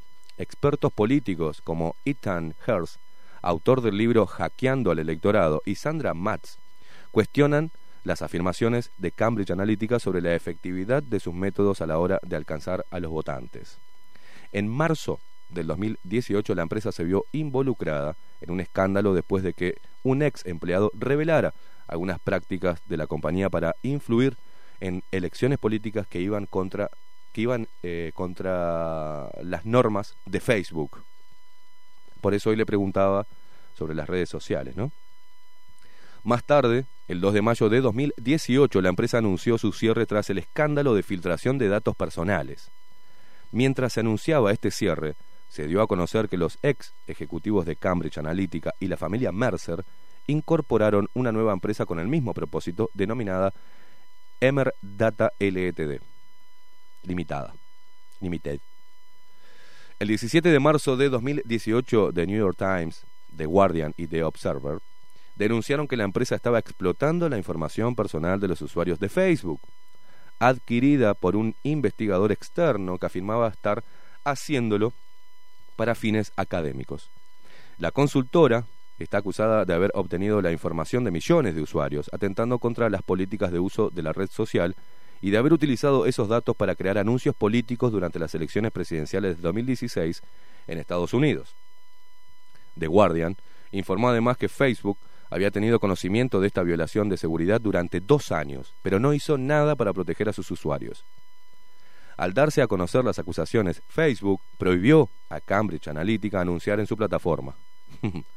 El mismo día que se dieron a conocer las acusaciones contra Cambridge Analytica, las acciones de Facebook cayeron un 6,77%, hasta 172 dólares con 56 centavos por acción en el índice compuesto del mercado Nasdaq, lo que generó pérdidas de 6 mil millones de dólares para el fundador de Facebook, Mark Zuckerberg. El uso indebido de la información personal de aproximadamente 50 millones de usuarios de Facebook por parte de Cambridge Analytica fue revelado por Christopher Wiley, un ex empleado de la empresa. Wiley, experto en informática, reveló que la empresa había creado una maquinaria para manipular las decisiones de los votantes. El ex empleado dejó su cargo en la empresa en 2014 y aseguró que, al partir, advirtió a Facebook sobre las acciones de Cambridge Analytica.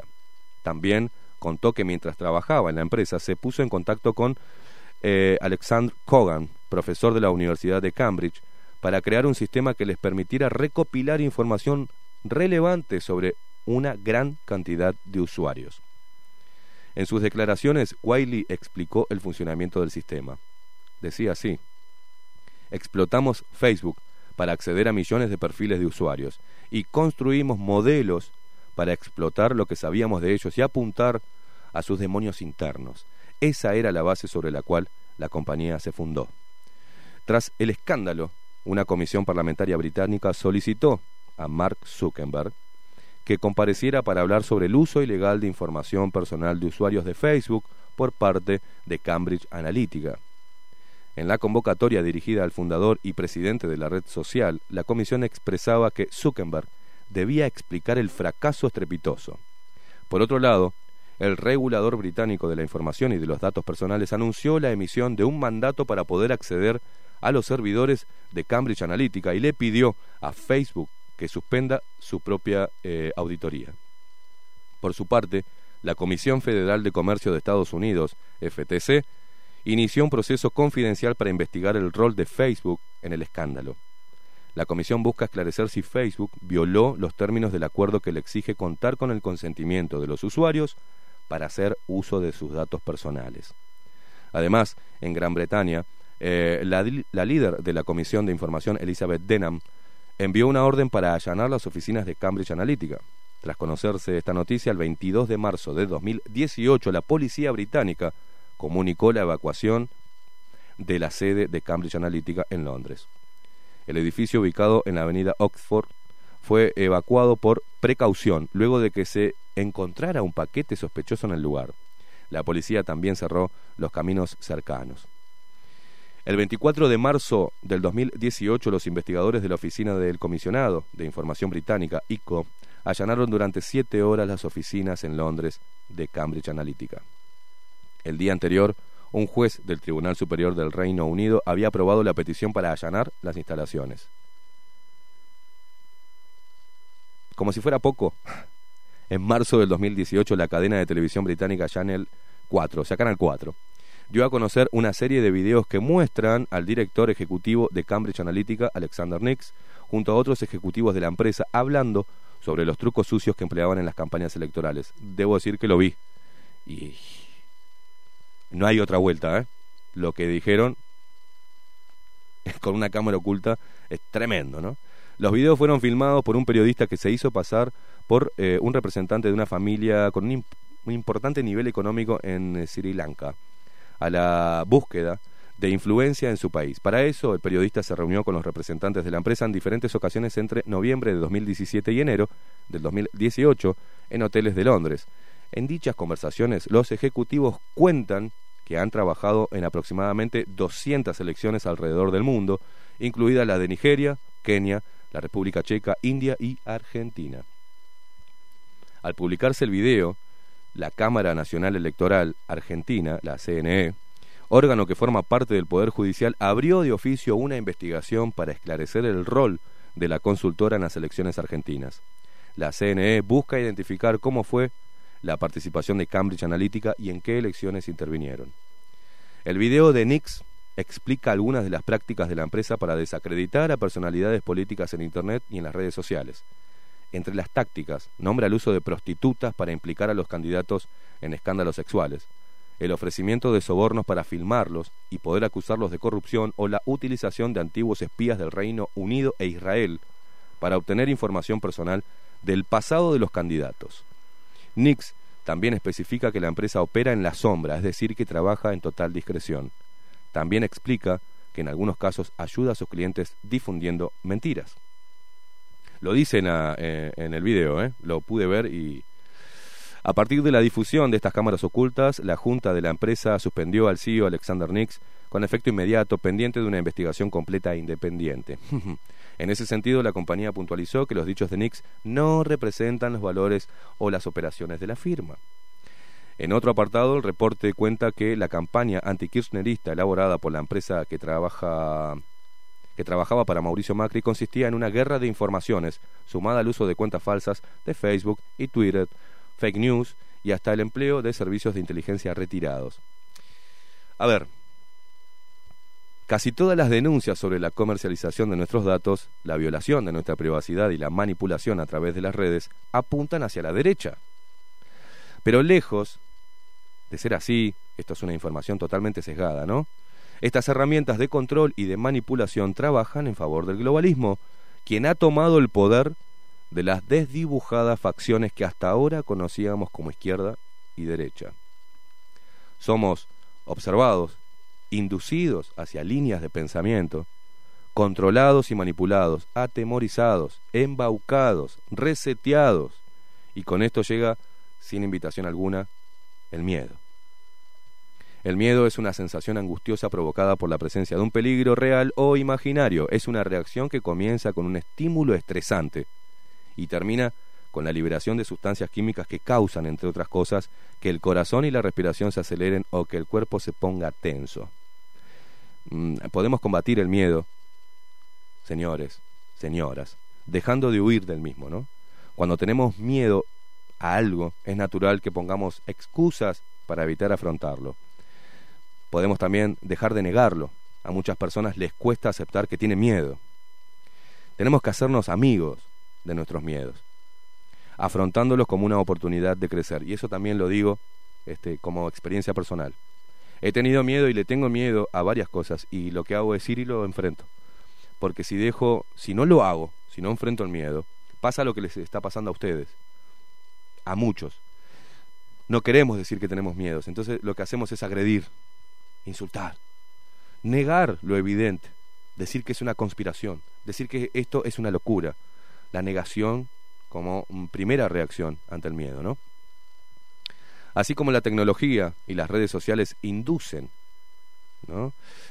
La otra forma también es em, eh, conociendo el origen de nuestro miedo y sabiendo reconocer y conocer al enemigo. Es por esto que la información nos da poder. La información nos da poder. Así como la tecnología y las redes sociales inducen a las personas a comprar un producto, contratar un servicio o votar a un candidato político, también sirven para disfrazar la violación de las libertades individuales, imponer una dictadura, censurar a los divergentes, generar división y con ella enfrentar al pueblo entre sí e implantar un pensamiento único global, un gobierno mundial. Ese es el verdadero enemigo. Luchar por defender y proteger nuestro cerebro es lo único que nos, nos mantendrá a salvo de esta guerra psicológica. Lo que se conoce como la izquierda y la derecha han matado a cientos de millones de personas en el mundo, han hambriado pueblos, han llevado adelante políticas para contaminar la tierra y generar enemistad entre los humanos. Nunca van a intentar unir, ya que en la división de su pueblo está su mayor logro y su fortaleza. No dejemos que Uruguay sea un laboratorio más, que nuestros gobernantes solo sean gerentes de una empresa multinacional. No dejemos que experimenten con nosotros como si fuésemos monos o ratas.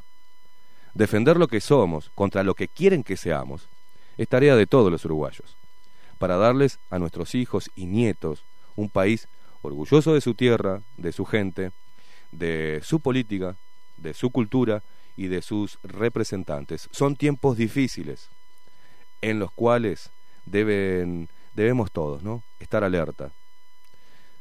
Despertemos, estamos en guerra.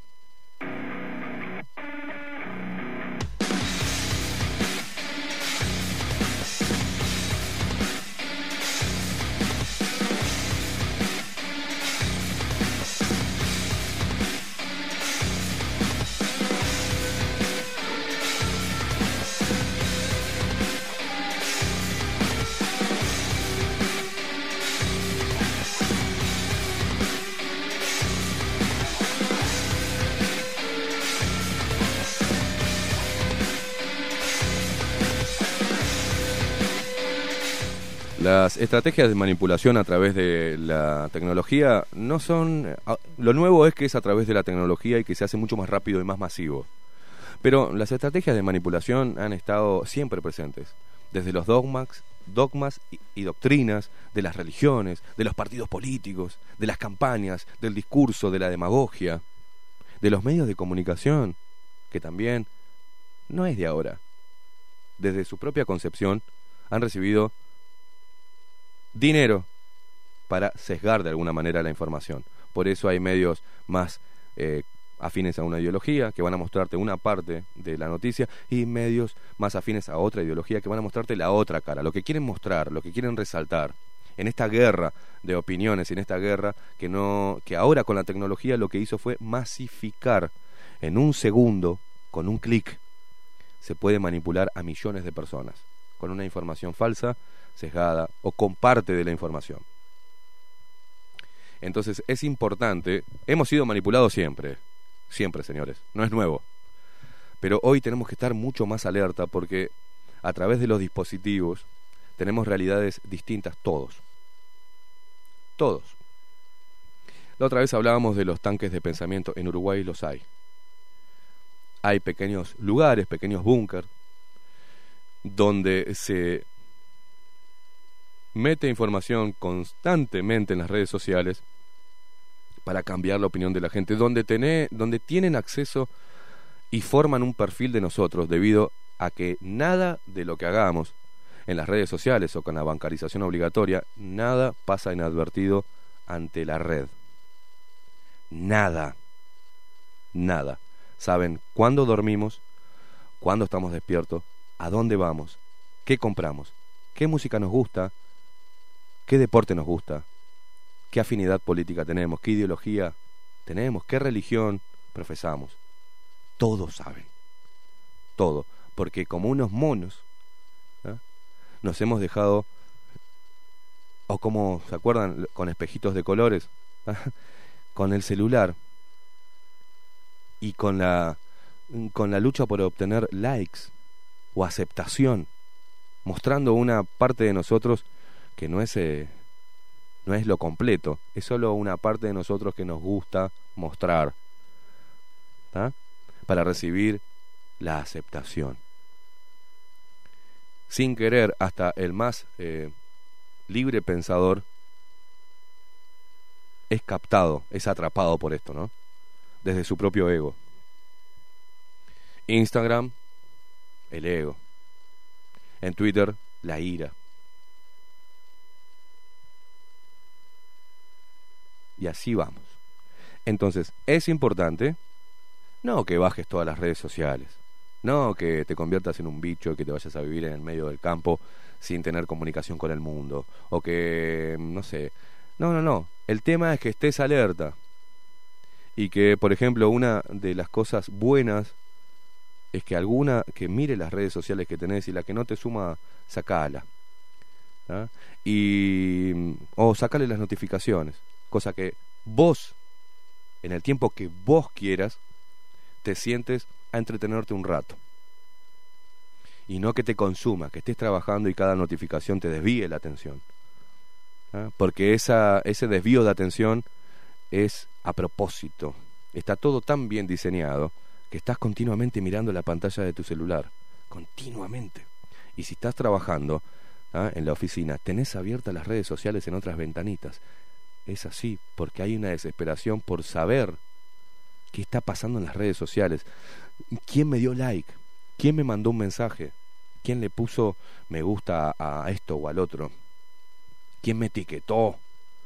Es una locura y nos estamos convirtiendo en zombies, fácilmente manipulables. Entonces, desde mi lugar, lo que hice, una de las cosas es eliminar una red social. A la otra no darle mucha bola y a la otra darle un poco menos. ¿Ah? Es preferible, mm, no sé, te juro, escuchar música, hablar, interactuar con gente, que estar con, con las redes sociales continuamente, que te llevan a involucrarte en conversaciones, en discusiones, en ver información. Es como si sentaras a una persona frente a una pantalla, la ataras a la silla y le mandaras solamente imágenes, pla, pla, pla, pla, pla, pla, pla, pla, pla, pla, pla, para lavarle el cerebro. Termina siendo una persona idiota. O que le muestres a una persona, a un niño, que le muestres una realidad de un mundo distinto. Y ese niño va a crecer con esa realidad que le muestren a través de, la, de, la, de las imágenes. Bueno, así nos está pasando a nosotros. Nos están mostrando una realidad paralela. Nos están distrayendo con las cortinas de humo, con la información, con la búsqueda continua de aceptación, de pertenecer a. Y eso no es la vida, señores. Estamos haciéndole el caldo gordo a los poderosos. Y no es de conspiranoico entender, al menos mirar, percibir, toda la manipulación a nivel global que viene y cómo Uruguay, como todos los países, la toman, la aceptan y la llevan adelante. Entonces, creo que no somos los enemigos nosotros, los compatriotas, los uruguayos, tenemos un enemigo en común. Y ante él, de alguna manera, mínima, pero hay que hacerle un poquito de resistencia. El uso y la tecnología no es eh, maligna, los mierdas son los que están atrás de ella, ¿no?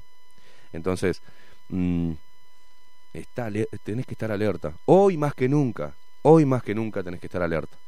Tenés que saber identificar quién abona a este discurso globalista, cuán perjudicial es abonar al globalismo ¿eh?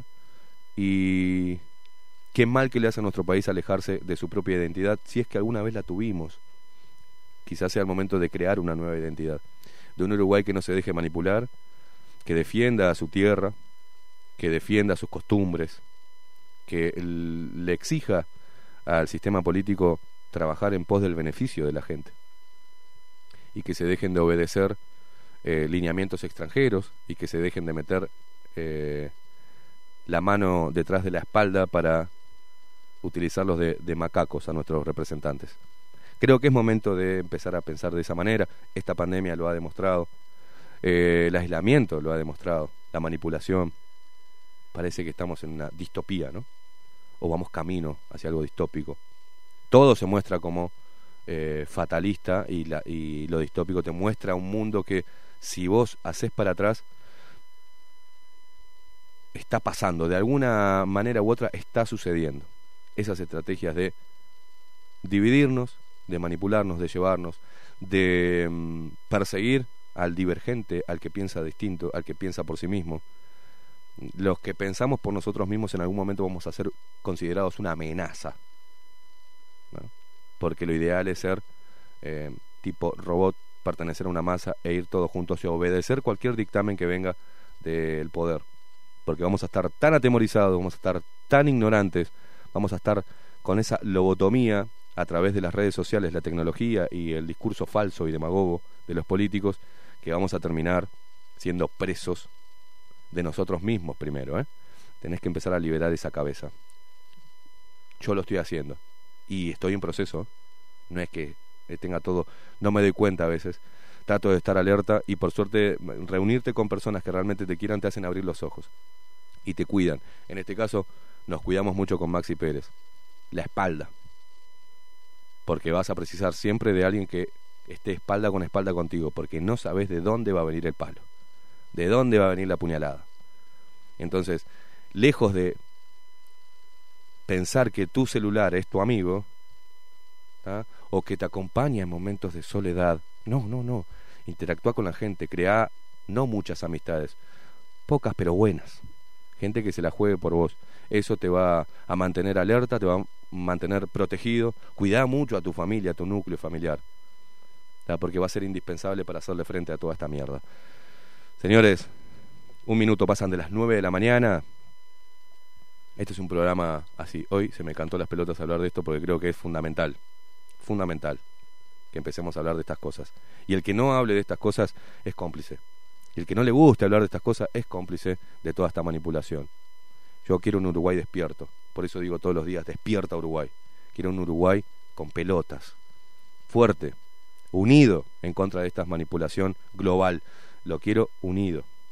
Ah, Y voy a trabajar eh, desde mi humilde posición, desde acá, desde este micrófono, trabajar todos los días para lograr que cada vez estemos más unidos, que despertemos, que no nos dejemos manipular, ni por los políticos, ni por las redes sociales, por la tecnología, por Google o por cualquier mierda que aparezca.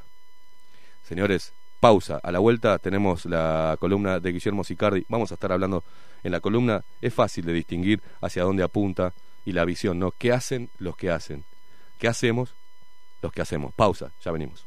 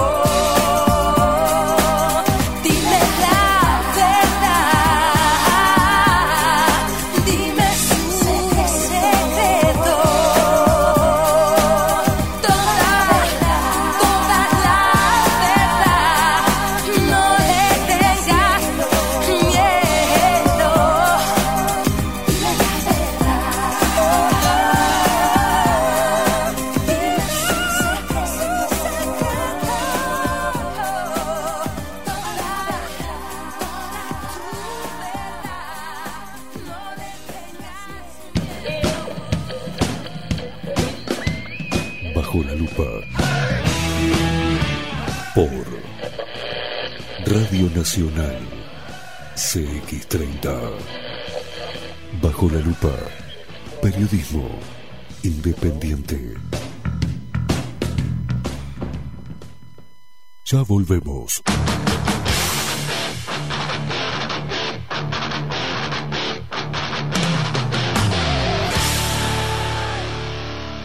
Bajo la lupa.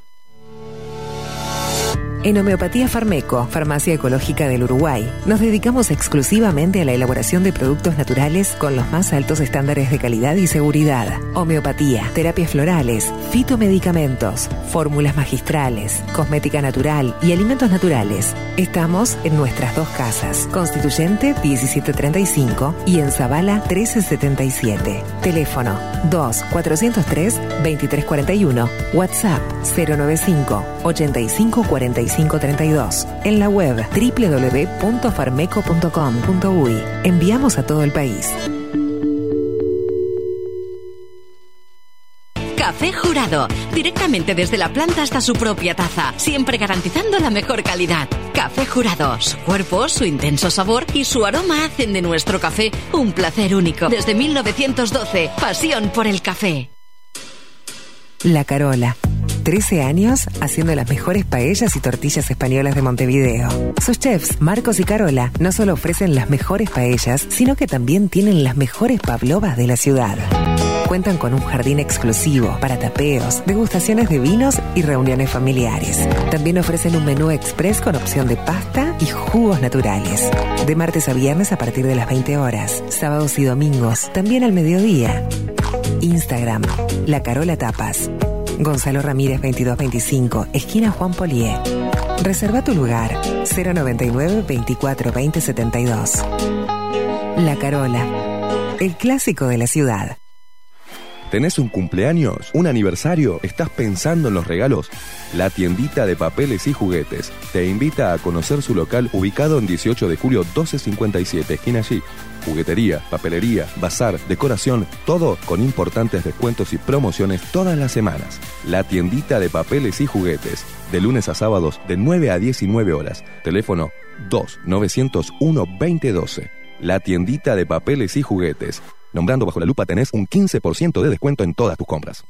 Hola, ¿cómo estás? Mi nombre es Maru Ramírez. Soy locutora profesional desde hace 26 años. Cuando me preguntan, ¿cualquier persona se puede dedicar a la locución? Mi respuesta es bien sencilla. El 20% es la voz y el 80% es lo que vos haces con ella. En los workshops que doy de locución comercial, descubriremos no solo si quieres ser parte de este mundo, sino también cómo trabajar de tu voz, cómo organizarte, cómo ejercitar tu voz para una mejor dicción, modulación y respiración. No, no importa que no tengas conocimiento de locución. Lo que importa son las ganas de aprender y descubrir un mundo nuevo que te pueda ayudar a conocer tu voz y una nueva forma laboral. Te espero. Dale, comunicate por WhatsApp al 095-062-082 o por Instagram, arroba marulocutora.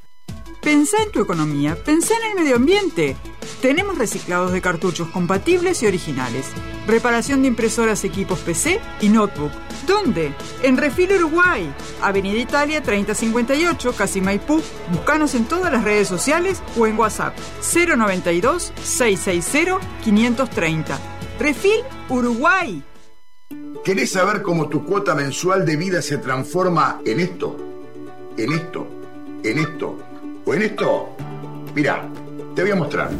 Ingresás a vidashop.com.uy o descargas la app en Android o iOS. Creas tu cuenta y completás el formulario. Tu cuota mensual se va a convertir en vida pesos para que puedas canjear productos o los transfieras a la persona que quieras. Disfruta todos los beneficios de VidaShop y compartí vida. Ingresá en vidashop.com.uy o descargala en Android o iOS.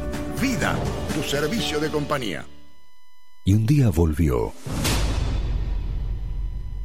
Con más fuerza que nunca. La 30. Radio Nacional puso la mañana de las radios bajo la lupa. Esteban Queimada hace periodismo en serio. De lunes a viernes, de 7 a 10, bajo la lupa y agárrate fuerte. La 30, 1130 AM.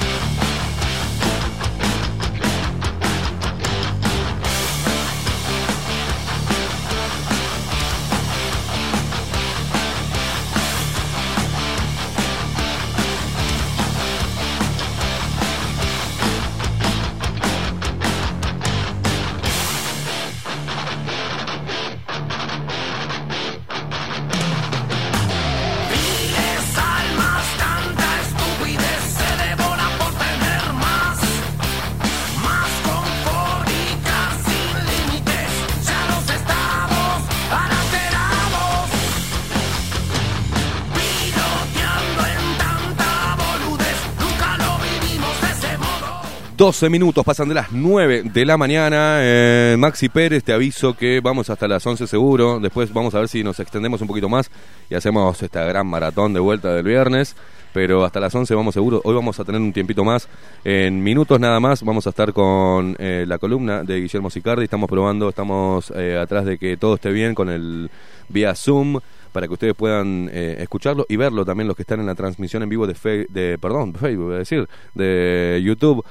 Eh, mucha gente escuchando la radio a través de CX30 Radio Nacional y también por a través de la web radionacional.com.uy. Eh, eh, contesto algunas preguntas que hicieron y que decían, ¿no? Algunas. Yo veo también la necesidad de mostrarse inteligente y de, de contradecir lo, lo que decimos sin argumentos. Y le, le digo al que puso muy superado, como diciendo, ¿te das cuenta, genio, que estás hablando en contra de las redes sociales y estás saliendo por una? ¿En serio? No, no, jodeme, no, no nos dimos cuenta. Eh, Lo hemos dicho y lo hemos repetido muchas veces. Utilizar las mismas herramientas de manipulación para advertirte que te están manipulando. Si no, ¿cómo crees que haga? Si estás embobado con el celular, ¿por dónde te voy a entrar? ¿Por la radio? No, te voy a llegar por el celular, por alguna red social y te voy a decir, esta red social lo que hace es manipularte. Eh, ¿No? si no, utilizamos las mismas herramientas. Cuando mm, eh, bajé de mi celular y me borré de Twitter, fue por salud mental.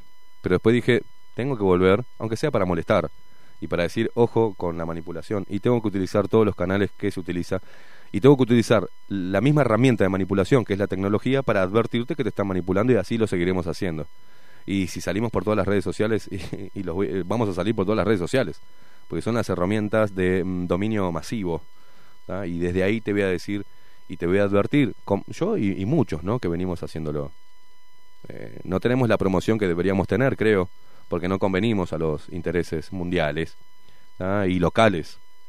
Entonces, eh, esa es mi respuesta para vos, para decirte que sí, nos damos cuenta que estamos en YouTube, nos damos cuenta que tenemos una página en Facebook, nos damos cuenta que tenemos una página, eh, un perfil en Instagram, nos damos cuenta, gracias por, por, por marcarnos eso que no, no sabíamos. ¿Usted sabía, Maxi, que estaba? No, no sabía que estábamos saliendo por una red social. Ay, Dios, el Uruguay. Bueno, señores, tenemos todo pronto, Maxi Pérez, para empezar a hablar con Guillermo Sicardi, que siempre es bueno hablar con él para darnos cuenta qué es lo que eh, hay que puntualizar y cuáles son los mecanismos que utilizaron también otros países para encarrilarse en vías del desarrollo. Uruguay tiene varias anclas, ¿no? Puestas desde la cultura, la idiosincrasia y, esta también esta idea romantizada de lo que es el Estado, ¿no? Y, y del movimiento obrero, el, el obrero contra la máquina, y bueno, un montón de cosas que eh, están mal encaradas y que tanto daño le hacen, porque estamos estancados a nivel educativo, a nivel económico, eh, cada vez más divididos y cada vez con una idea reforzada de que cualquier emprendedor es un empresario y un empresario es mala palabra. ¿Ah?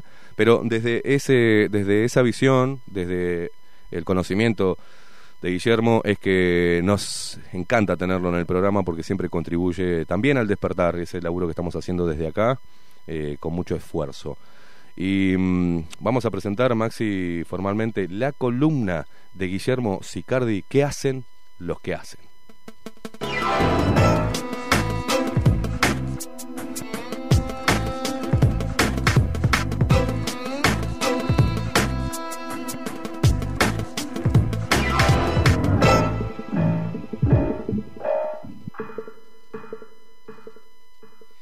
Guillermo Sicardi, buenos días, ¿cómo le va?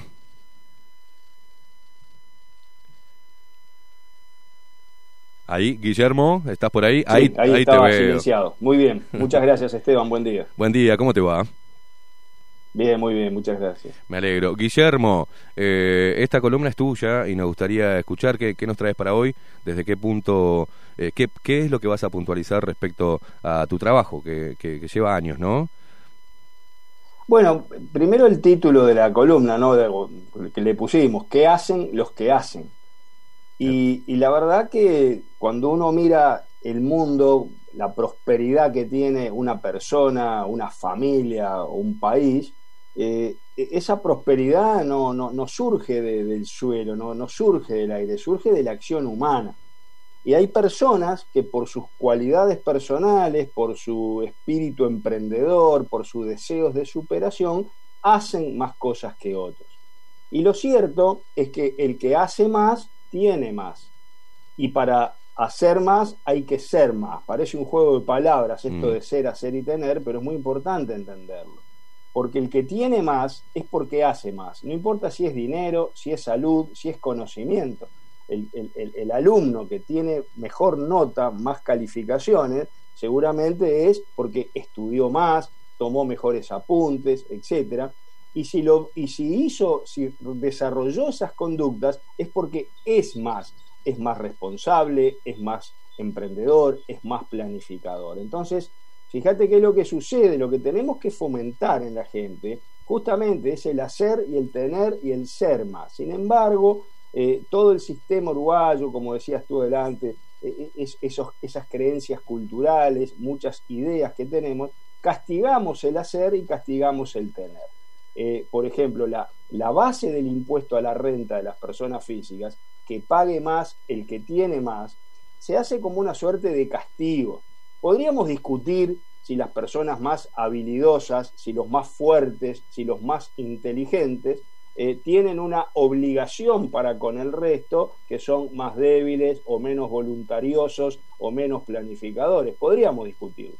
Pero la base que tiene eh, el- impuesto a la renta y la izquierda es parten del criterio y de la idea equivocada. De hecho, hay encuestas hechas hace varios años, las empezó Juan Carlos Dollenar de Intercónsul, lamentablemente falleció Juan Carlos, que, por ejemplo, una te dice, ¿por qué usted cree que hay gente rica? 75% Esteban creen que la riqueza ya existe, que la riqueza es, que la obtuvo porque la heredó, porque estafó a otros o porque tuvo suerte. Entonces, claro, si vos ves que a alguien le, le- le llegaron las cosas de arriba, o tuvo suerte, o es un estafador, tiene hasta cierto sentido de justicia sacarle al que tiene más.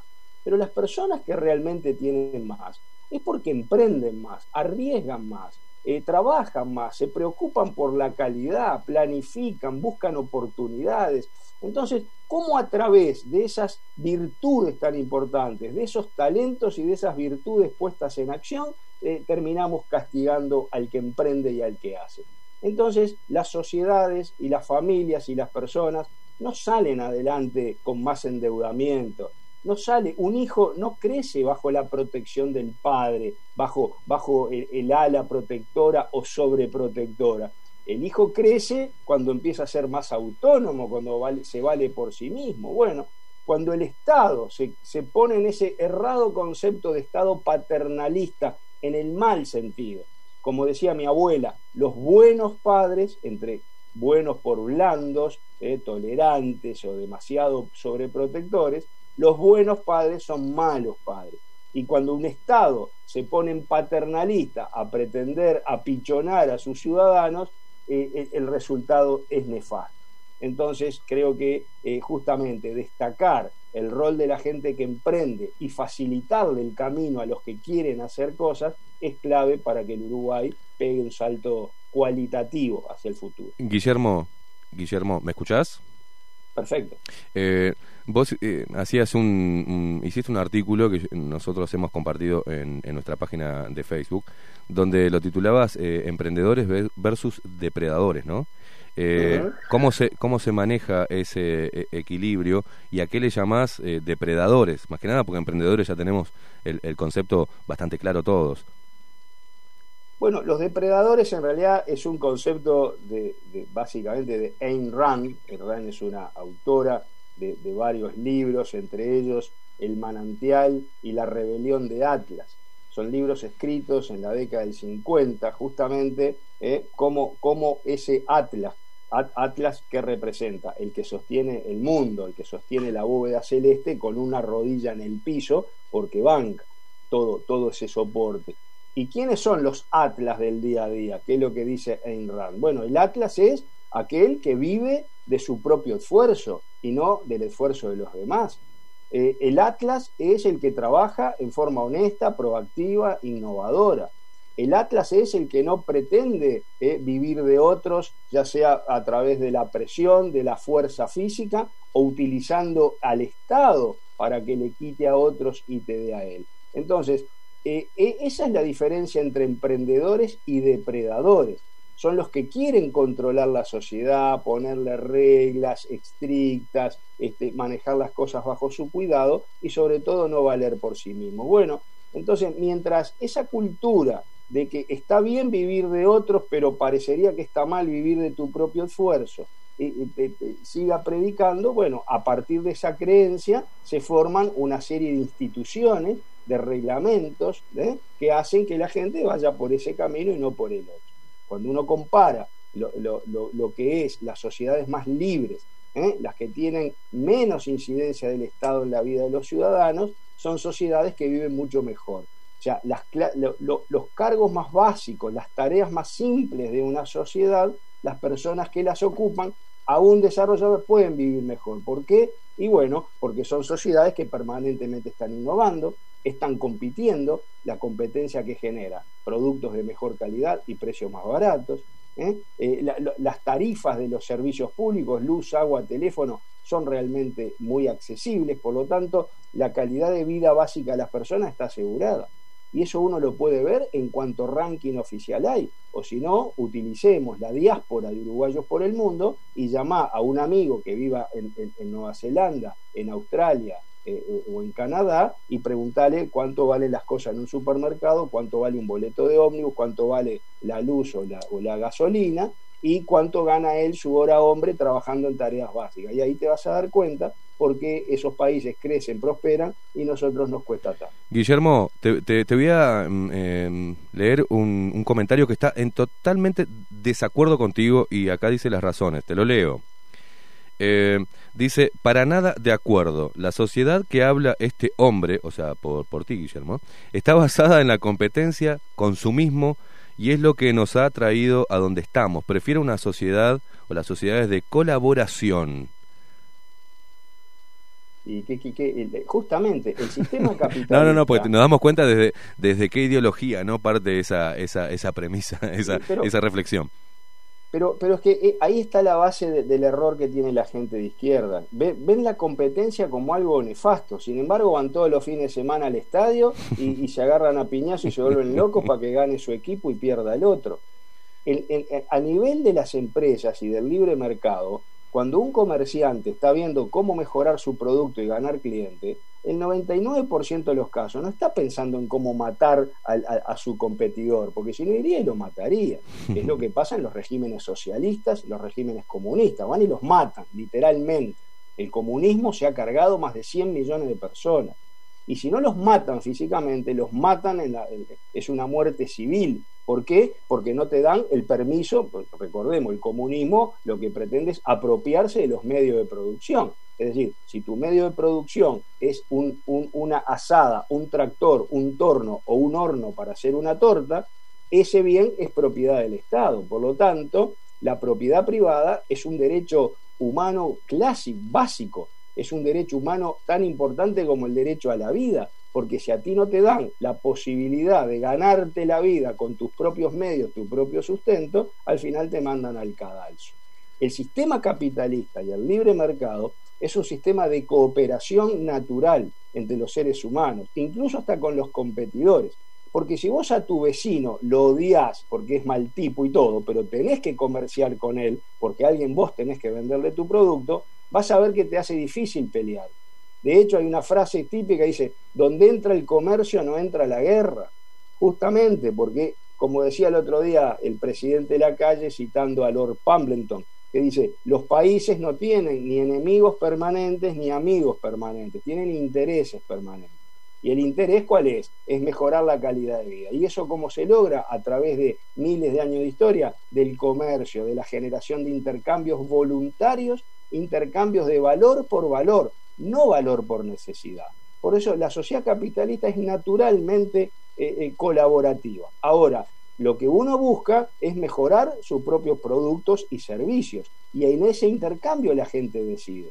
El empresario no decide hacerse rico.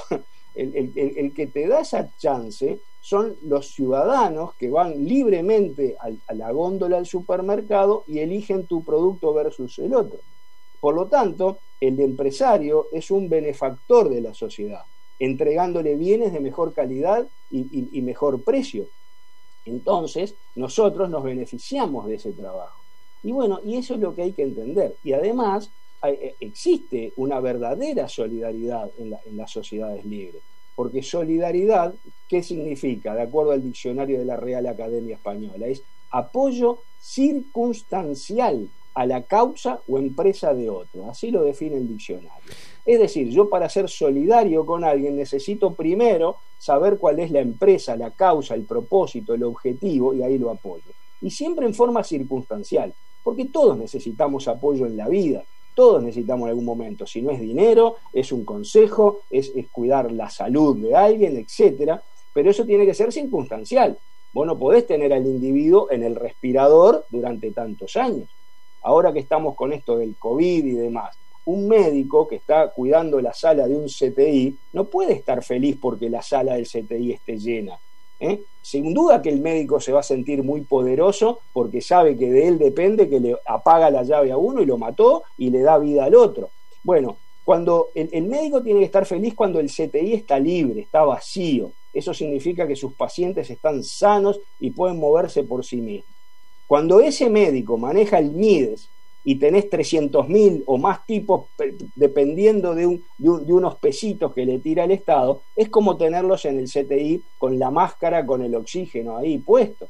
Y no se lo sacás más. Entonces, eh, decía Ronald Reagan, todos los programas de asistencia social deben celebrarse no por la cantidad de gente a la que asisten, sino por los que dejan de asistir, porque ahí es cuando vos estás feliz de ver que ese apoyo circunstancial que diste sirvió para que el individuo se apalanca. Guillermo, Bueno, ahí eh, está el tema. eh, Guillermo, acá en, eh, eh, lo hemos tocado varias veces.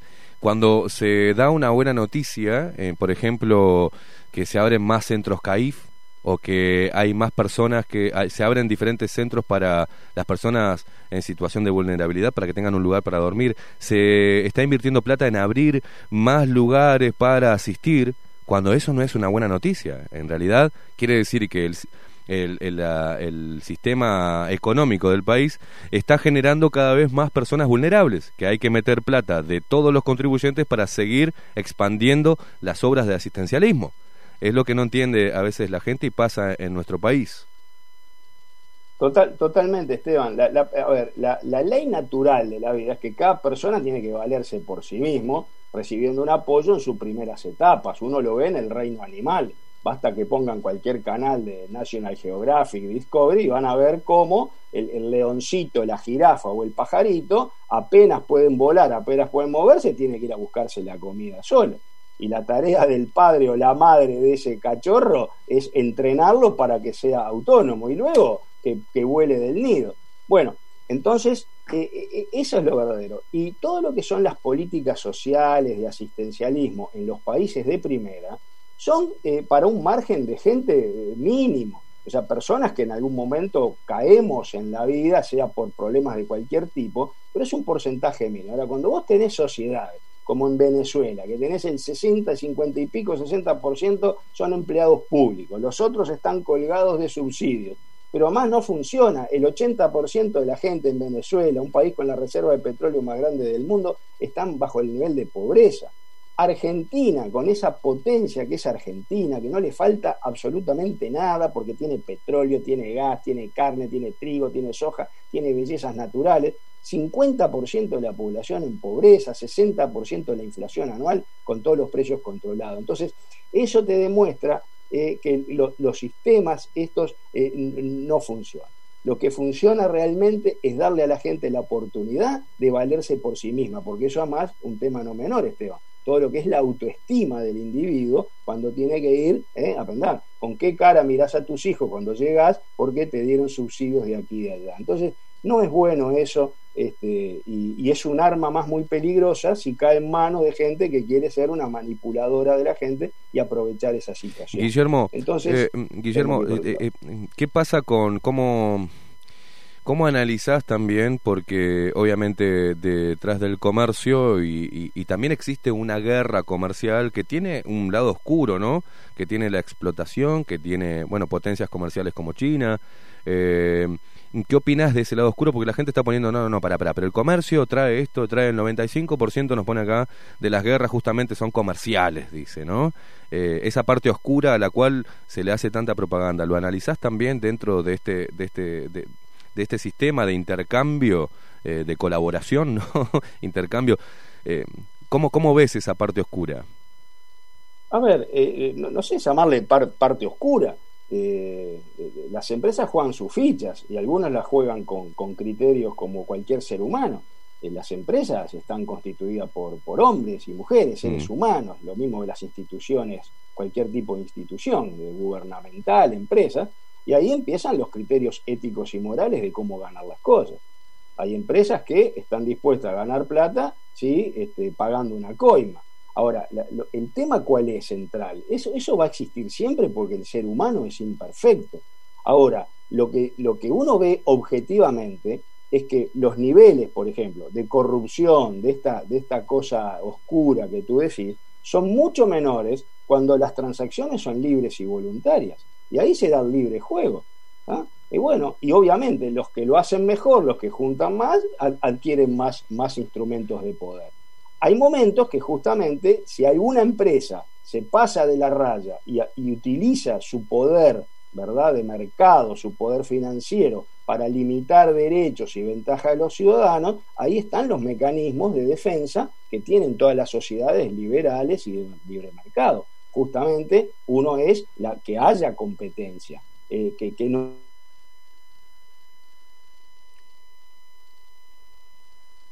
Bueno, eh, em, Guillermo, se nos cortó, fíjate ahí, eh, el audio, eh, se nos congeló un poquito, ¿no? Eh, Maxi, estoy a tus órdenes y también a ver si Guillermo eh, se dio cuenta, creo que sí, de- del tema, no sé si me está escuchando. Vos mandás Maxi Pérez, eh, pero bueno, estábamos hablando con Guillermo Sicardi sobre esto, ¿no? Sobre... eh, bueno, por ejemplo, en nuestro país, las pequeñas y medianas empresas son las eh, las que generan el 60% de, del trabajo genuino, ¿no? Eh, en nuestro país. Son los emprendedores.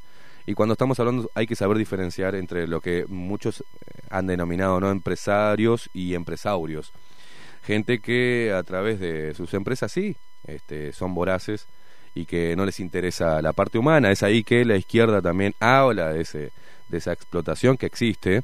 Pero hay que saber diferenciar. Hoy mm, ser emprendedor automáticamente por un tema de estar dentro de, la ley y, de eh, em, y en- dentro de la norma uno tiene que abrir una empresa para aportarle al Estado. Y pasa a ser empresario pero a veces eh, la palabra empresario como está tan demonizada terminan poniéndote o comparándote con, con esas prácticas empresariales voraces del comercio que terminan en, en guerras o las guerras que em, se generan a través o por el comercio. Hay que saber diferenciar. Acá, eh, eh, cuando este gobierno decía, de mientras que esperamos la reconexión de, Guillermo, este gobierno, eh, cuando hablaba del emprendedurismo, la importancia, bueno, cuando vemos, ahora vamos a hablar con Guillermo de eso, ni bien se reconecte, eh, cómo observa él la visión económica de este gobierno o, lo que se puede hacer y todavía no se ha hecho o lo que está haciendo en pos de eso que prometió en campaña que es reforzar y respaldar a el emprendedurismo, a las pymes. ¿ah? No nos olvidemos que siempre eh, desde la izquierda sale eh, grabar al gran capital, ¿no?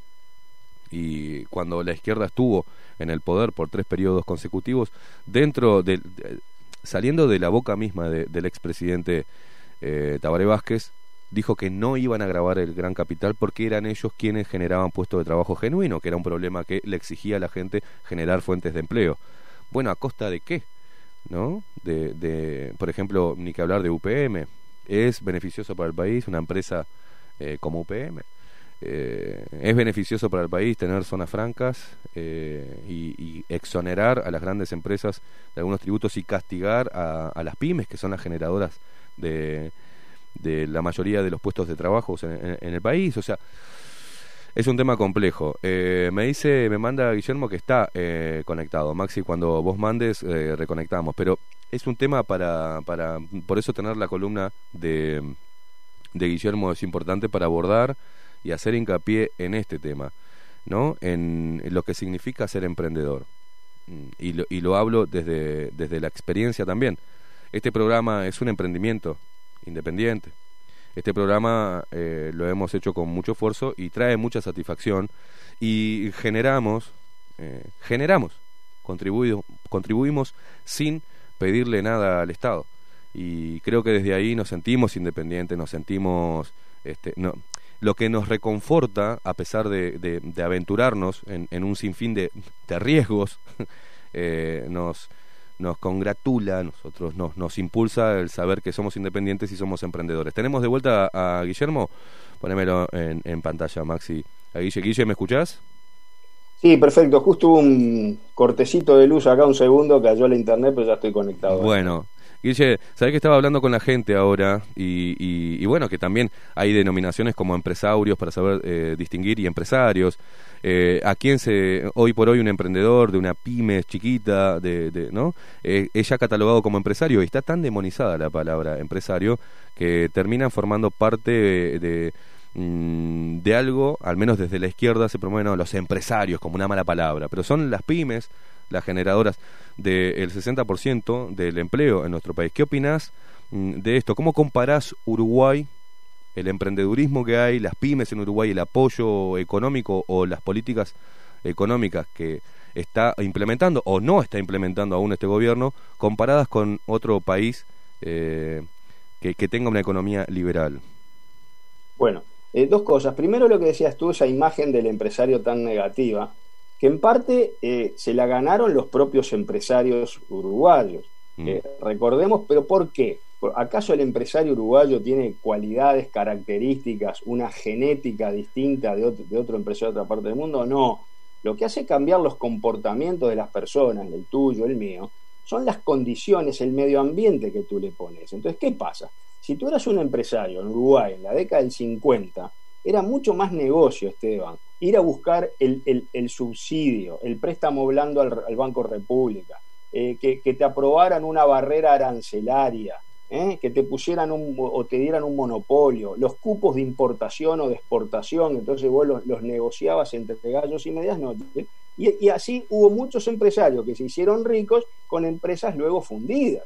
Entonces, esa imagen, claro, la izquierda también la aprovechó mucho para fomentar eso. Pero es verdad, y hay mucho empresario prebendario, es decir, que está prendido al, Estado, algún guille, algún beneficio y se llena los bolsillos. Pero esos son las excepciones. Eso realmente, cuando hay más libre comercio, no se puede dar. En el caso de las pymes, ese es el verdadero, no digo el verdadero, pero ese es el, el comerciante por antonomasia. ¿eh? Es el individuo que abre su comercio, su kiosco, su panadería, su tambo y, y- hace las cosas y comercia libremente. Y, lo, y el problema cuál es? Que toda la legislación uruguaya los pone a todas las empresas prácticamente en un mismo nivel, sobre todo a la hora de lo que es la legislación laboral. Eh, todo está pensado en un esquema que ya fue, que era la gran empresa que contrataba muchos obreros, que la gente nacía y moría en el, en el misma empresa o en el mismo rubro. De hecho, bueno, todo otro capítulo que son eh, el, el- sistema jubilatorio, que hoy en día está semifundido. ¿Por qué? Porque claro, cada caja tenía el militar aportando su caja, el comerciante en otra, el escribano en una, el profesional, y bueno, y eso también ha muerto porque murió el modelo de, el- la forma de la gente que trabaja. Entonces, ¿qué, ¿qué es lo que hace al empresario pyme? Por ejemplo, vos no podés darle a un empleado las mismas condiciones de una empresa que hace 60 años que está en el mercado y tiene 5.000 empleados. Cuando vos sos un supermercado y el otro es un, un- almacén que le abrió en el garaje de la casa. Bueno, todo eso en qué termina? Termina que eh, haya menos deseo de emprender, que las inversiones se analicen muchísimo más y ni te hablo de la contratación de personal. Acá nadie habla del sindicato más populoso de, trabajadores que son los desocupados. Hay 300.000 tipos desocupados o con empleos medios precarios. ¿eh? La legislación laboral defiende muchísimo al que ya tiene empleo, pero el que no lo tiene está eh, muy complicado y no hay que defenderlo. Lo que hay que hacer es permitir que esa persona pueda trabajar en las condiciones que negocie y todas van a ser mejores que no trabajar. Aunque trabaje por 5 mil pesos por mes, bueno, vale la pena. ¿Por qué?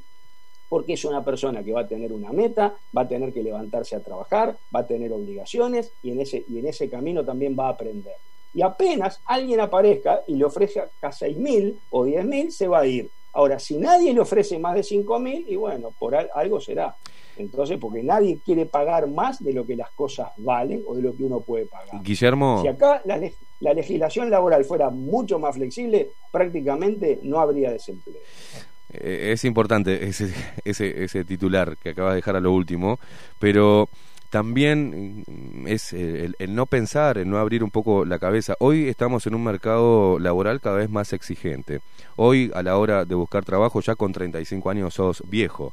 Están buscando jóvenes. Eh, eh, en un mercado laboral, por ejemplo, vamos a hablar de Uruguay, muy acotado, ¿tá? con muy pocas posibilidades de, reinserción. ¿Y qué pasa con fomentar esas personas que están 15 años, 20 años en una empresa, que son despedidas por eh, una crisis económica o por reducción de personal, y se encuentran con, 30, y- con 40 años sin trabajo y sin oportunidad? Entonces, por eso creo que es muy importante el fomentar el, em- eh, emprendedurismo para este tipo también, para, para no tener una persona eh, desempleada más, para que no siga subiendo el desempleo, sino que entiendan que hay una, hay una salida, hay una salida de emprendimiento, que hay eh, herramientas para, para poder utilizar, para generar tus propias ganancias sin depender o sin estar dentro de una estadística nefasta que es para el país, porque eso sobrecarga también eh, a los que sí están generando. Eh, ese es un tema que no se está hablando y que creo que el emprendedurismo sería una de las herramientas mm, o una salida a, esas personas que quedan ya eh, casi fuera del mercado laboral dadas las exigencias que hay. Pero el, el- el tema es- son las dos cosas, porque emprender no, no es para cualquiera.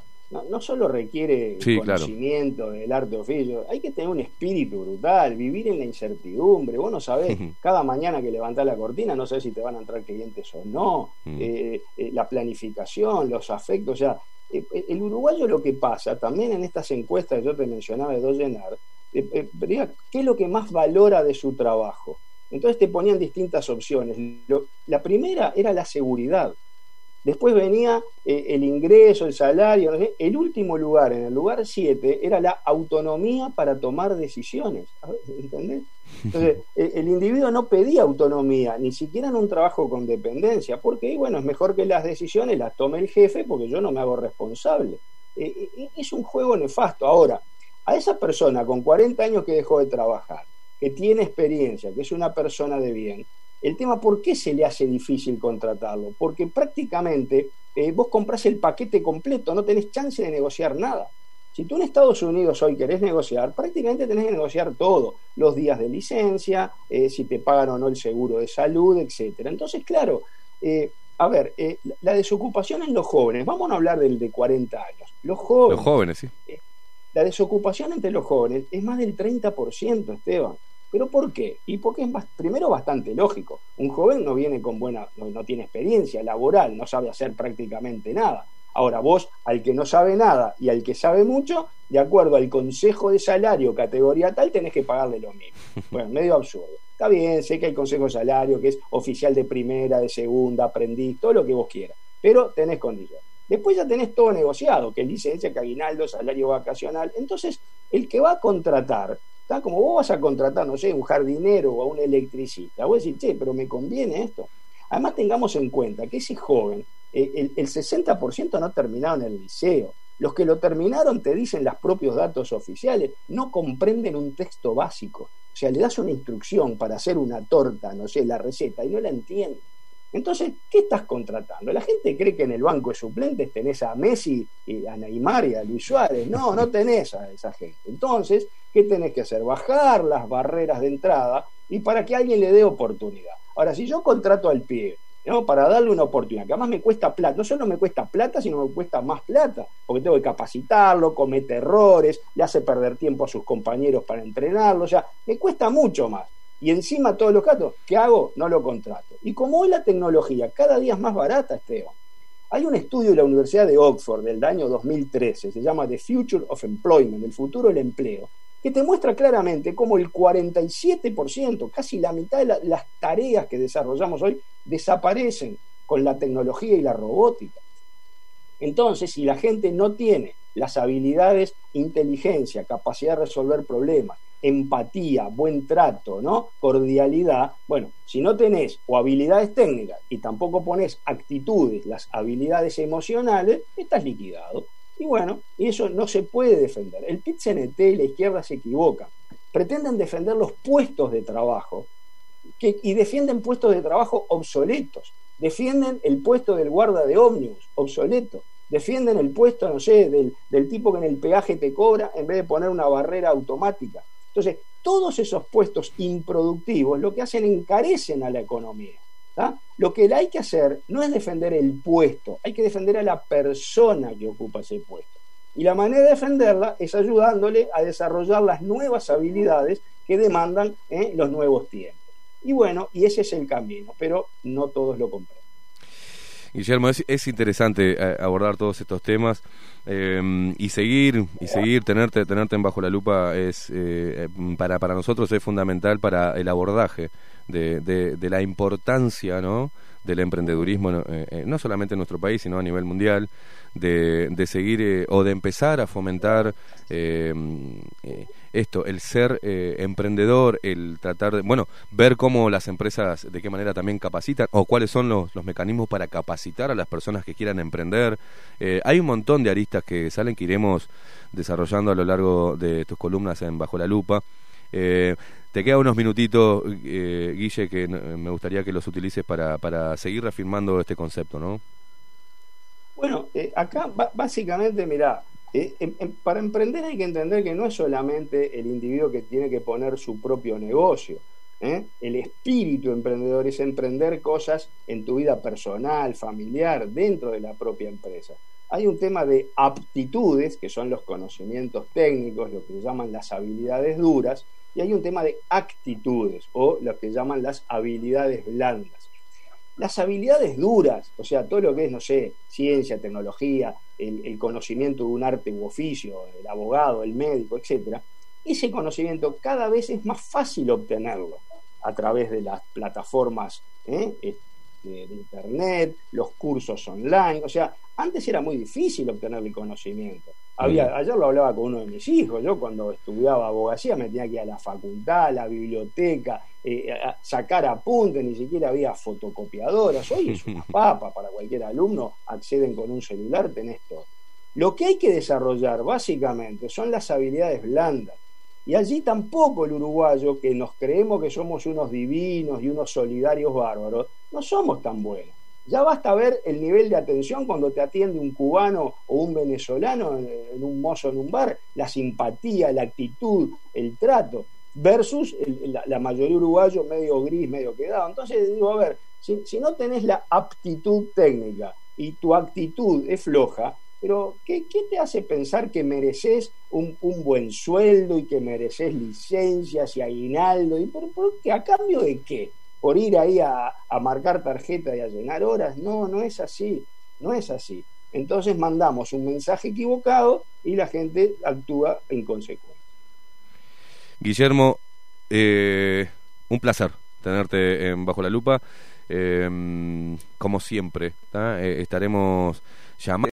Estaremos escuchando eh, este tipo de discursos desde acá también. Ya conoces el programa que, que también hacemos mucho hincapié en, el emprendedurismo, en la actitud para encarar la vida. Te agradecemos muchísimo y te mandamos un abrazo. Por favor, un placer y saludos a ti de la audiencia.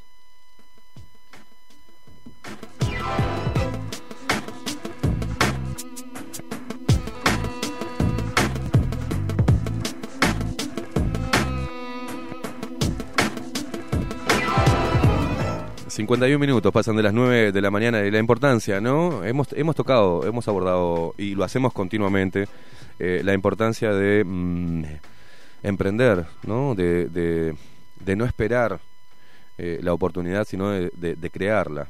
Eh, a veces em, el común de, las personas, y me incluyo en algunos pasajes de mi vida, esperaba una oportunidad, ¿no? Esperaba que la oportunidad me encontrara y no, me di cuenta que tengo que salir a buscar.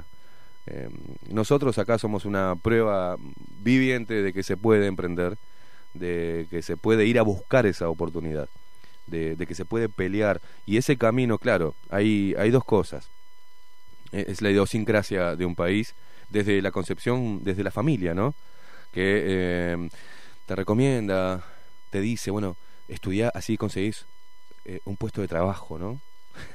no te dice, estudiá así, desarrollás y te convertís en un empresario o un emprendedor. No te advierte de que si mm, fomentás un sentido de dependencia o si esperás que la oportunidad llegue, eh, ese no es el camino adecuado para la realización personal. Cada uno de nosotros, independientemente de, la- de las eh, aptitudes que tengamos, eh, algunos, y este país está conformado por personas que se pudieron preparar y personas que no, que y personas, dentro de las personas que no se pudieron están las que no quisieron, ¿no? Porque hoy por hoy hay eh, un acceso más fácil a la educación. A lo largo de mi vida, me, mm, a nivel personal lo cuento porque creo que, creo que es importante, eh, y la tecnología también me ayudó a leer, a, hacer diferentes cursos, a tener eh, la capacidad de aprender rápido por prestar atención, no por tener un coeficiente mental mayor. Yo he aprendido oficios observando, prestando atención, estudiando, llevándome a mi casa el laburo y seguir enroscado para perfeccionar lo que estaba haciendo o para entenderlo y llevarlo a la práctica. En las empresas donde he trabajado y pueden ir tranquilamente, en una es un- una textil importante. Eh, a la semana ya no era el nuevo, ya era uno más, porque me había tomado el trabajo de prestar atención de dónde estaba cada una de las telas, cómo, cuáles eh, eran los diseños, eh, eh, saber eh, de- del stock, saber dónde estaban, eh, qué, qué había en, el, en la parte de abajo, qué había en, la- en el piso de arriba, cuáles eran las- los textiles, cuáles aprender cómo se llevaba a, a la sala de, de corte, al taller de corte, aprender también de los gustos de los clientes, traté de meterme de lleno, estudiar mi trabajo y ponerle ganas. Bueno, en, en ese momento fui, tuve muchos problemas con mis nuevos compañeros de trabajo porque decían que si yo trabajaba mucho los opacaba. Y hasta me lleva, me, han invitado hasta, hasta pelear, era un demonio yo ahí, era mal visto. Caimada es una basura. Y después con el tiempo terminaron eh, tomándome cariño, porque en realidad yo no quería eh, opacar a nadie, yo quería ir a laburar, porque primero se me pasaba más rápido el día, segundo me sentía digno, haciendo bien mi trabajo. No me importaba si era un minuto más, un minuto menos de mi hora de descanso, me importaba tres carajos, porque me gusta trabajar. Ah, Cuando empecé la construcción no sabía nada, no sabía ni agarrar una cuchara. Al mes ya estaba levantando pared, porque me interesaba saber cómo se, se, hacían las cosas, porque quería, no quería ser un peón, quería ser oficial, medio, medio oficial, después oficial, y seguir. ¿ah? Y llegué en muy poco tiempo a estar a cargo de una obra y construir una casa. Construir una casa desde abajo de sus cimientos con un equipo de trabajo y dirigiendo yo al equipo de trabajo. Entonces, la superación no es porque sea una persona más inteligente que el resto, sino porque le ponía ganas. Porque tenía ganas de superarme. Y las ganas de sup- ese, ese espíritu de, de superación te abre un montón de puertas. Te lleva por caminos también que pueden ser decepcionantes, ¿eh? Porque la. la eh, empecé, eh, tuve emprendimientos personales y me fueron mal. Y bueno, es parte de la búsqueda. Ese emprendimiento que empecé me abrió otra puerta, me generó otra, otro, otro, otra puerta de conocimiento para seguir, para seguir y no depender, sino contribuir. Yo no quiero depender de, yo quiero contribuir a. Y creo que ese espíritu es contagioso, es contagioso. Creo que es importante, la gente que conozco, les digo, hay gente con mucho talento en diferentes áreas que no está conforme porque sienten que no pueden desarrollar su talento dentro de la empresa donde trabajan. Y bueno, si tenés ese talento y esa fuerza, hacelo vos mismo. Lanzate. Es como, en muchos casos, es como caer al abismo. Pero, pero es enriquecedor el hecho de em, seguir generando cosas antes de que sentarse a esperar de que alguien la genere por vos y te convide. Si no peleas por desarrollar tus ideas y si no llevas a cabo eh, em, tus ideas, va a haber alguien que te contrate para que trabajes en sus ideas. ¿Se entiende? Entonces, vos tenés dos caminos. Si desarrollar tus ideas y demostrar tus capacidades, y no hablo de preparación técnica y coeficiente mental, hablo de la actitud, como hablaba Guillermo, de la actitud, eh, toda esa actitud y toda esa fuerza, alguien la va a contratar para que vos realices sus sueños y que los tuyos siempre queden postergados, porque vas a estar trabajando para los sueños de otros y recibiendo un sueldo. El equilibrio también está sin empleados. eh, no pueden desarrollarse las empresas. Siempre va a haber empleados y empleadores. Pero en este momento, en una revolución tecnológica donde todavía algunos sindicatos siguen peleando contra la máquina, la máquina y el hombre, donde la educación sigue generando personas dependientes, donde seguimos con este discurso que nos lleva a una chatura y no nos permite ver más allá, donde vemos que el empresario es el demonio y el empleado es el- la pobre víctima de- del Estado, del sistema capitalista. Eso que hemos escuchado una y otra vez. Y ahora se le ha agregado heteropatriarcal, ¿no? Como para darle un poco más de manija a esto. Pero hoy los empresarios en Uruguay son los que fomentan y los que crean puestos de trabajo. Y las grandes, los grandes acuerdos con multinacionales en nuestro país no nos dan mucho beneficio, solo para los que arreglaron eso. Porque en realidad no crean fuentes de trabajo. Usufructan, eh, sufructúan, perdón, eh, nuestros recursos naturales, por ejemplo, como UPM. ¿Cuántos puestos de trabajo le va a dar al país? UPM, una empresa multimillonaria, crea menos puestos de trabajo que, eh, no sé, 300 almaceneros. ¿Se entienden? Y son los que más están recargados de impuestos. Es a los que más se los castiga al emprendedor, porque obviamente la tarea es generar dependientes del Estado. Y ese gran Estado totalitario, ¿no? que, ve, que, que tira migajas y subvenciona y genera una renta básica para darle, sin pedirle nada al otro, porque ese que necesita esa prestación es víctima de un sistema capitalista. No, señores, no se coman la pastilla. Siempre hay otro ángulo de lo que se intenta imponer en una sociedad. Lo mejor es no ser dependiente, lo mejor es crear oportunidades y no sentarse a esperar que una oportunidad venga a tocarte la puerta y entrar en el martirologio y la lástima a uno mismo, decir, la vida me engañó, el sistema me está... No, no, no, no, no. Siempre se puede torcer. Y eso es el espíritu que desde acá queremos fomentar y vamos a seguir fomentando. Señores, tenemos que hacer una pausa. Maxi Pérez, eh, son las 10 de la mañana. Nos dieron permiso hasta las 11. Luego volvemos con titulares, volvemos con mensajes. Seguimos desarrollando y escuchándolos a ustedes que están ahí del otro lado. A la gente del transporte que nos pone un abrazo enorme, a los choferes de ómnibus, los choferes de taxis, los choferes de aplicaciones que sintonizan CX30 Radio Nacional. Eh, lamento a los que están viajando, que algunos se enojan y otros nos comentaron que aplauden. Señores, acompañanos, acompáñennos hasta las 11 de la mañana, al menos segura, seguro hasta las 11 de la mañana, eh, para seguir eh, haciendo esto que nos encanta, eh, poniendo al Uruguay bajo la lupa.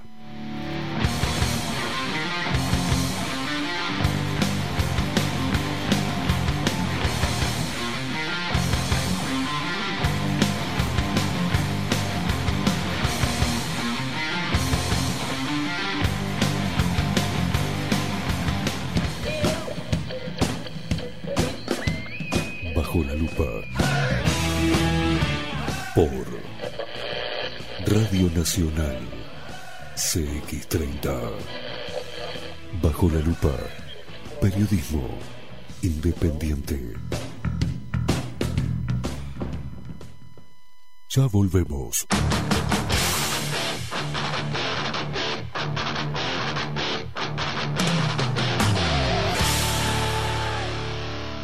Bajo la lupa en Homeopatía Farmeco, Farmacia Ecológica del Uruguay, nos dedicamos exclusivamente a la elaboración de productos naturales con los más altos estándares de calidad y seguridad. Homeopatía, terapias florales, fitomedicamentos, fórmulas magistrales, cosmética natural y alimentos naturales. Estamos en nuestras dos casas, Constituyente 1735 y en Zabala 1377. Teléfono 2 403 2341, WhatsApp 095 85 45 32. En la web www.farmeco.com.uy. Enviamos a todo el país. Café Jurado, directamente desde la planta hasta su propia taza, siempre garantizando la mejor calidad. Café Jurado, su cuerpo, su intenso sabor y su aroma hacen de nuestro café un placer único. Desde 1912, pasión por el café. La Carola. 13 años haciendo las mejores paellas y tortillas españolas de Montevideo. Sus chefs, Marcos y Carola, no solo ofrecen las mejores paellas, sino que también tienen las mejores pavlovas de la ciudad. Cuentan con un jardín exclusivo para tapeos, degustaciones de vinos y reuniones familiares. También ofrecen un menú express con opción de pasta y jugos naturales. De martes a viernes a partir de las 20 horas, sábados y domingos, también al mediodía. Instagram, La Carola Tapas. Gonzalo Ramírez 2225, esquina Juan Polié. Reserva tu lugar 099 24 20 72. La Carola, el clásico de la ciudad. ¿Y si busco timbres notariales? Salón Libertad. ¿Y si busco juguetes? Salón Libertad. ¿Y si busco... No busques más. Salón Libertad. Tiene todo lo que te puedas imaginar. El salón más completo del centro. Agencia oficial de timbres notariales, profesionales y judiciales. ¿Y si busco fotocopias? También en Salón Libertad. Paraguay 1344. Teléfono 2900 3833. ¿Y si busco golosinas? ¿Y si busco refrescos? ¿Y si busco alfajores? También. Salón Libertad 2900 3833. Hola, ¿cómo estás? Mi nombre es Maru Ramírez. Soy locutora profesional desde hace 26 años. Cuando me preguntan, ¿cualquier persona se puede dedicar a la locución? Mi respuesta es bien sencilla. El 20% es la voz y el 80% es lo que vos haces con ella. En los workshops que doy de locución comercial, descubriremos no solo si quieres ser parte de este mundo, sino también cómo trabajar de tu voz, cómo organizarte, cómo ejercitar tu voz para una mejor dicción, modulación y respiración. No, no importa que no tengas conocimiento de locución. Lo que importa son las ganas de aprender y descubrir un mundo nuevo que te pueda ayudar a conocer tu voz y una nueva forma laboral. Te espero. Dale, comunicate por WhatsApp al 095-062-082 o por Instagram, arroba marulocutora. Casa Dorita. Mayorista en papelería, juguetería y bazar. Más de 50 años en el mercado avalan la calidad de nuestros productos y excelencia en el servicio. Todo en papelería, artículos de oficina, insumos escolares, liceales, manualidades e insumos para arte. Con promociones permanentes a precios insuperables. Estamos en Arenal Grande 2457, esquina Domingo Aramburú. Ventas por mayor y menor al 2-209-5510. Visita nuestra web www.casadorita.com.uy y haz tu pedido en línea. Y un día volvió. Con más fuerza que nunca. La 30. Radio Nacional puso la mañana de las radios bajo la lupa. Esteban Queimada hace periodismo en serio. De lunes a viernes, de 7 a 10, bajo la lupa. Y agárrate fuerte. La 30, 1130 AM.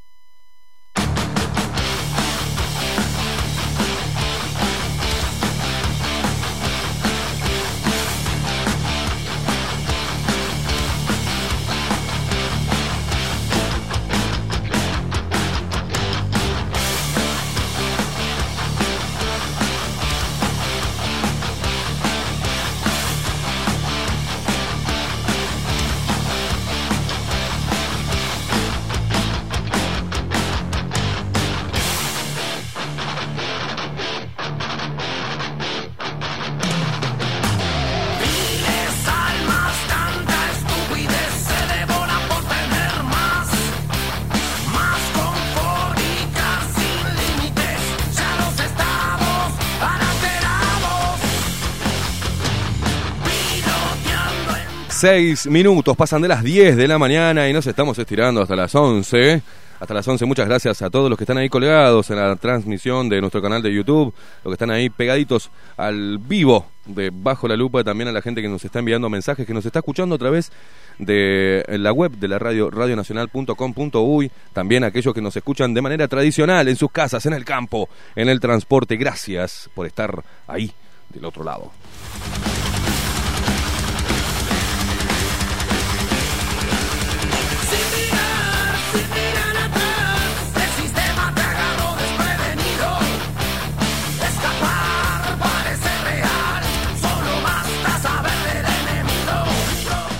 Gracias por existir, nos dice Caro Rev. Qué grande, un abrazo para vos. un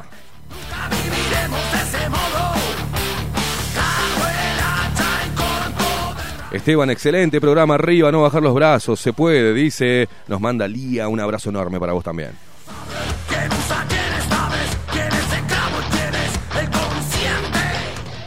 Bueno, señores, eh, este, al principio del programa, al inicio del programa, hablábamos de mm, eh, lo que pasó con el doctor Gustavo Salle. En las redes sociales, ayer, eh, tam- el, ayer domingo, si no me equivoco, ¿no? ¿Fue el domingo o el sábado? Este, no me acuerdo bien. El sábado fue, el sábado me parece. Sí, el sábado. Me mandaban este, un montón de mensajes. Che, mira lo que le pasó. a Gustavo Salle", El video, este. Y dejé que no dije nada. Comentaron y le hacían y pla y y ponían. Pero directamente hablé con Gustavo Salle. Y él nos dejó un audio para, para nosotros y para la audiencia explicando qué sucedió. ¿Lo tenés ahí, Maxi? Escuchemos al doctor Gustavo Salle. Hola, ¿cómo andás, Esteban? Bueno, no, este, el motivo fue el acto en Rivera. eh, fue el comisario del pueblo, el sheriff, una suerte de comisario de la Stasi, Carlos Migliorena, que fue fundador de, de la JUP en su momento, allá en la década del 60 y pico, 70, y ahora lo tienen este, allí como este, un comisario del pueblo. Este, y nos denunció. Entonces el comisario de la primera no tuvo más remedio que actuar. La policía excelente, las muchachas, las oficiales que fueron, ay doctor, lamentamos tanto, nos da no sé qué, pero usted sabe que fue denunciado y tenemos que actuar. Ningún problema, oficiales, le digo, yo las comprendo, vamos tranquila. Bueno, fuimos a la comisaría, eh, le dieron este, intervención a la fiscal Alciaturi, no- nos mandó a liberar este, y a decirnos que bueno que teníamos que respetar lo- los protocolos establecidos y punto y, y a otra cosa. Lo importante, Esteban, no es lo que nos pasó a nosotros, que fue un, un hecho nimio, ¿verdad? Sino que lo importante es el estado de terror, el estado nazi-fascista o, o chino-comunista que ha implementado el gobierno colorado en Rivera. Nosotros hablamos con la gente de Rivera y están sometidos a un control total, absoluto. Este sheriff camina por las calles de Rivera e incluso mira para el interior de los hogares. Este, va con un conjunto de policías que la intendencia ha contratado y es un sheriff, Es- así, con todas las letras. Bueno, entonces eso hay que... Menos mal que me pasó lo que me pasó, porque pude constatar este, in situ y personalmente el estado de situación. Eso fue lo que pasó. Te mando un abrazo.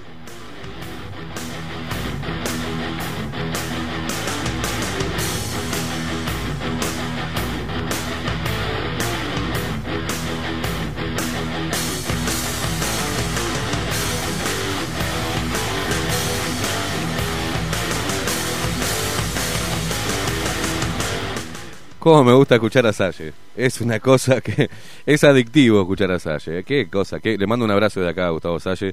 Eh, qué pelea, ¿no? Que tiene Salle con, con, con, el globalismo, con el sistema, ¿no? Eh, y bueno, la forma de hablar, cuando a mí cuando Salle habla tranquilo, me fascina. Pasaría horas escuchándolo. Ya cuando se pone en- en el papel de Salle loco, ya eh, las veces que, que hemos tenido a Salle, porque hay muchos que son nuevos y dicen, che, tenés- nunca llevas a Salle. Tres veces lo trajimos a Salle. Y siempre le dije lo mismo y lo puedo decir porque, porque hay buena onda con, con Gustavo, obviamente. Gustavo, por favor, vamos a hablarle claro a la gente y despacio. Y lo viene haciendo, lo hace durante tres cuartas partes de la, de la entrevista y luego le salta al Salle que empieza con la cleptocorporatocracia, ¿tá? lo que me costó aprender esa palabra, la cleptocorporatocracia y eh, judeo-masónico y no este todo todo todo el sionismo y cosas. Eh, pero pero bueno forma parte de, mucha gente que empezó a escuchar a Gustavo Salle empezó a, involucrarse en, esa línea de información. Empezó a bueno a ver qué dice Bilderberg bueno qué es Rockefeller este las logias no y empezó y eso es bueno porque contribuye al despertar. Ahora no como con cualquiera y es algo normal decirlo eh, no coincido en algunos aspectos y él tampoco con, con, con, todo con, con el resto no con nosotros los periodistas o con lo que sea y está bueno que esa diferencia haya pero está bueno rescatar vale la redundancia lo bueno de los diferentes discursos. Al menos para centrarnos ahí no Eh, que existe y, y bueno eh, no se le puede decir nada en este momento a Salle no se le puede hablar de que está en contra de este gobierno porque ustedes habrán visto la campaña anterior de Salle que también le daba duro, que denunció penalmente a, a Tabaré Vázquez, and Company, y que ahora no podría hacer de otra manera, también lo, lo hace con este gobierno. Pero bueno, eh, a veces la, la política o los intereses políticos, a mí me gustaría verlo mucho, a mí me gustaría mucho verlo a Salle en el Parlamento. Creo que, que sería importante para una democracia plena tener a Salle en el Parlamento. Mamita querida, ¿te imaginas eso lo que sería, no? No, no, no, no. Eh, sería bueno hablar de estas cosas. Eh, y también sería bueno que Salle, estando del otro lado del mostrador, le demuestre a la gente que realmente está peleando por, por los ideales que él este, ¿no? ha hecho tanto hincapié. Y en contra de, de la manipulación global y demás. Eh, y demostrar cómo existen lazos que unen eh, a un a un gobierno mundial con, con cada uno de los gobiernos de los diferentes países. Y bueno, es lo que venimos hablando, cada uno desde su impronta, cada uno desde su conocimiento, desde su personalidad, cómo, cómo uno lo expone. Eh, Entonces está bueno tener esas voces. Para mí estaría bueno. Muchos mensajes que llegan, está todo el mundo escribiendo. Está todo el mundo escribiendo a Telegram. Recordá que te podés comunicar con Bajo la Lupa por Telegram. Buscás Bajo la Lupa. ¿ah? Y ahí nos encontrás y nos podés mandar mensajes. Bueno, acá nos manda. mm, dice buena reflexión. Saludos, Greta. Nos manda interesante tu camino laboral. Dice escorpiano total. Eh, en el libro se explica el daño al cerebro del uso de las redes sociales. Nos manda un, dice demencia digital, es un título acá eh, número uno en Alemania, según lo que nos manda el flyer acá, que dice El peligro de las nuevas tecnologías por el doctor Manfred eh, Spitzer. Eh, me gustaría también ver a Salle en el Parlamento, dice, y a Viana. Bueno, eh, a todos nos gustaría ese tipo de representación en el Parlamento para debatir, ¿no? Eh, para hacer más rico el debate, en realidad, porque lo que hemos visto, bueno, él hablaba del Partido Colorado, el Partido Colorado en sus últimas manifestaciones dentro de este, de este gobierno no ha defendido mucho la libertad individual, ¿no? Ha eh, hasta eh, hecho hincapié desde algunos de sus representantes más menos importantes dentro del partido, eh, abonando al discurso globalista y de eh, abonando al quédate en casa, abonando a la vacuna obligatoria o al que no se quiera vacunar, que se le impida hacer diferentes actividades, demonizando a todo aquel que, que quiera ejercer su derecho constitucional a no permitir que el Estado te inyecte algo que no querés inyectarte. Eh, bueno, ni que hablar, ¿no? De, de por qué nos basamos en eso, también las informaciones. eh, se ve que el Partido Colorado, el Partido Nacional, el Frente Amplio, también ninguno lee, ¿no? O ninguno percibe las contradicciones. Este gobierno tampoco, y ya que se ha con, eh, una y otra vez se ha eh, peleado hasta con su propia su propio discurso. Por ejemplo, ahora eh, que promueve los test serológicos. Cuando, y bueno, Yuto que fue atacado y que es, sigue siendo atacado. Yuto eh, escribía un, un tweet y voy a decirle la, la fecha porque es importante, ¿no? A ver si lo encuentro acá. Un segundo. Esto es radio en vivo. Yuto. Acá. Eh, esto fue un tweet que hizo Javier Ciuto el 29 de abril del 2020. Ponía así, ¿no? A más de 45 días de declarada la emergencia sanitaria, no sabemos cuántos se han infectado por coronavirus hasta la fecha. Seguir utilizando la misma herramienta para el diagnóstico implica seguir en el camino equivocado. ¿Hasta cuándo vamos a esperar el uso de test serológicos? ¿No? Hoy el gobierno, ¿no? a través de sus autoridades sanitarias, implementa los test serológicos para ver si tenemos anticuerpos, si creamos anticuerpos, al menos arrancando por el personal de salud, dado que tenía una baja eh, adhesión a la, a la vacuna. Pero, por otro lado, sacan diferentes em, encuestas que hablan que, eh, no me acuerdo acá, lo acabo de leer, pero ahora no lo encuentro en estos hermosos portales de prensa de nuestro país, que hablan de que 7 de cada 10 uruguayos se vacunaría. Hasta la semana pasada o la otra era eh, solo el 40%. Ahora ya 7, sería el 70%. Vaya a saber a cuánto se encuestaron y de dónde. ¿no? Pero las encuestas tienen que tirar. Los portales tiran. Eh, ahí obedecen a los intereses del gobierno poniendo eso, ¿no? Poniendo ese, ese titular. Y la gente va y lee, y la que no tiene criterio propio dice, ah, bueno, si 7 de cada 10 quiere decir que el 70%. Así que eh, el 70% es la mayoría de la población, eso quiere decir que está bien, que son seguras. Es todo un tema, pero el Partido Colorado eh, ha manifestado, y lo que ha manifestado ha ido en contra de los intereses de- del pueblo, en realidad, de la libertad individual para decidir si se quiere vacunar o no. Yo no voy a caer en lo que es la vacuna ni en los índices de efectividad. Yo voy a siempre voy a defender siempre nuestro derecho de decir no quiero. No, me quiero vacunar. Sencillo, no puede ser impuesto. Si este gobierno de forma indirecta te lleva a que te tengas que vacunar porque no puedas desarrollar tus actividades normales pre-pandemia, eso está mal. Porque sería también otra contradicción de hablar de las libertades individuales, de hablar de esto, de hablar del otro, y terminar obligando a la, po- a la población por acción o indirectamente, ¿ah? porque muchos dicen, ya dijo que no va a ser obligatoria, estoy cansado de escuchar esa estupidez que sale de la boca de los lacayistas o de los blancos. Ya dijo que no va a ser... Habló de que sí, de, dijo que no va a ser obligatoria, pero habló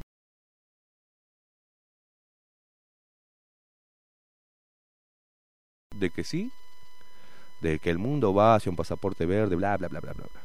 Y de que en Uruguay puede darse que diferentes establecimientos, eh, basándose en su derecho de admisión, pidan la credencial de, de vacuna, ¿no? Pidan el carnet de vacuna. Hay gente que sigue luchando porque para sacar el carnet de vacuna de, desde como exigencia para entrar a trabajar. Y seguimos enroscados en la misma, ¿no? Seguimos enroscados en la misma. Y bueno, el discurso es Aye, es importante que esté. eh, el discurso de Viana, por algo también lo, lo invitamos abajo la lupa. Es importante que esté. Porque la verdad molesta, pero tiene que ser dicha. O al menos, no sé si la verdad absoluta o si hay una verdad absoluta.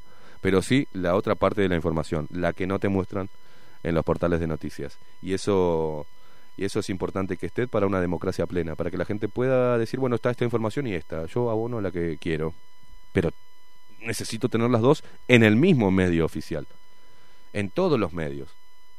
No que ese trabajo que la verdad que a veces eh, es como dicen, hacemos el trabajo sucio, el periodismo independiente hace el trabajo sucio, se expone al escarnio público, se expone a la demonización y bueno, sí, no me importa nada.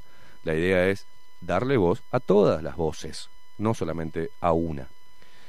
Pero bueno, Maxi, tenés un poquito de música porque necesito ponerle un poco de música a la mañana y a toda la gente que está enganchada ahí del otro lado, eh, a través de la radio, a través de la web, a través de nuestro canal de YouTube y nuestra transmisión en vivo.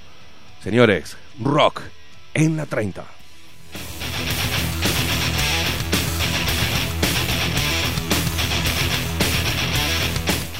Un oyente estaba preguntando en el chat eh, qué banda es. es. Esto es Rey Toro.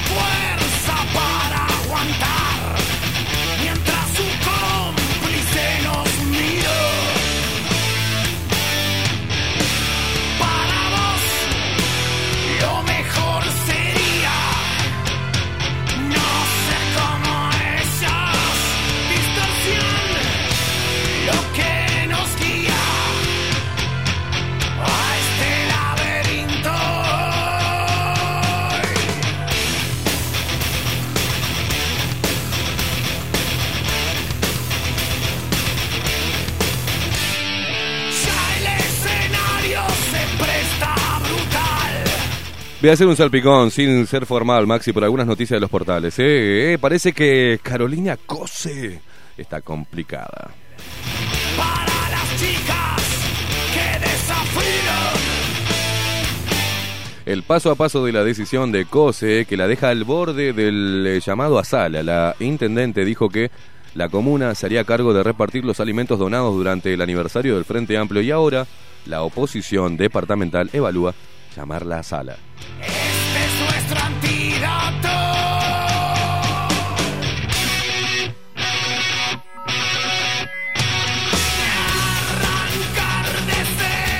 Cose, Carolina Cose, la intendente de Montevideo, publicó el pasado 30 de enero un video en sus redes sociales junto al presidente de la departamental del Frente Amplio en Montevideo, Carlos Varela. Allí, la ingeniera invitó a los militantes de izquierda a que el 5 de febrero donaran alimentos para repartir en las ollas populares del departamento bajo la consigna Contagia Solidaridad.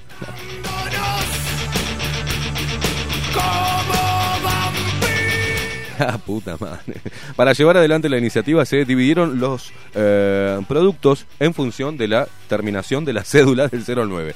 Y se pidió a los militantes, qué raro que no dijo militantes y militantas como la otra vez en campaña, ¿no? Los militantes y las militantas, eh, que incluyeran junto a los alimentos una cartita, te joda, para transmitir la solidaridad y que el mensaje llegara a los más golpeados por la emergencia sanitaria. Parte del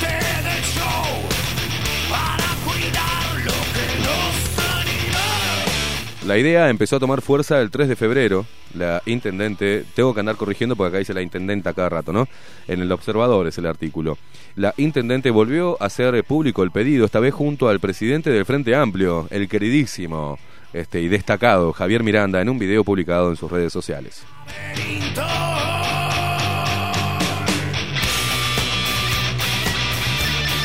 El Frente quiere sumarse a tu propuesta, Carolina, eh, a la propuesta de la Intendente de Montevideo, que además de una jornada de recordación y celebración, sea una jornada solidaria. Esa propuesta que lanzaste de co- recoger alimentos en Montevideo para apoyar a las ollas populares, el Frente Amplio la quiere tomar y replicar en todo el país, decía Miranda en el video. Sin embargo, la propuesta ya había quedado asociada a Montevideo y en particular a la intendente Carolina Cose. De hecho, según supo Diario El Observador, dirigentes de sectores de otros departamentos no se sumaron a la propuesta porque entendieron que estaba circunscripta a la capital.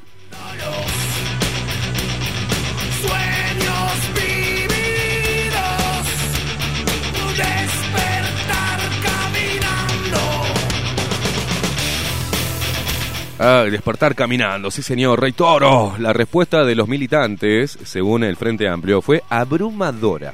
Y el, y el martes 9 de febrero, ¿cómo no reírse de todas estas boludeces, no? Eh, Carolina Cose anunció junto a Varela en un nuevo mensaje conjunto que se habían recolectado miles de kilos de alimentos para repartir a las ollas populares.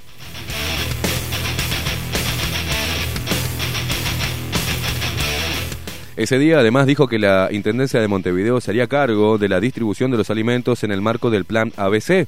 el buque insignia de Carolina Cose en su primer año de gestión como intendente y que tiene como objetivo mitigar los efectos económicos y sociales de la pandemia en el departamento. Y con ese anuncio se desató la polémica, las críticas eh, desde adentro y de afuera, ¿no? Uno de los primeros en denunciar públicamente la situación fue el edil del Partido Nacional, Javier Barrios Bove, o Bove, que señaló a Diario El Observador que la propuesta de COSE roza el proselitismo. Es roza el proselitismo, jodeme.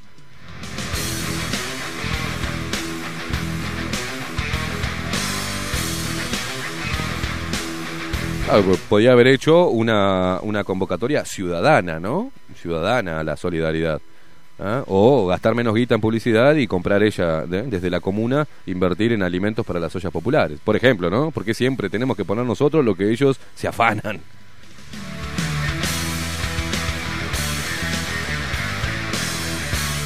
El legislador departamental señaló que si bien la intendente no está impedida constitucionalmente de hacer política, como sí lo está el presidente, por ejemplo, la intendencia como organismo no puede hacerlo. Al edil Blanco se sumó el secretario general del Comité Ejecutivo Departamental del Partido Colorado.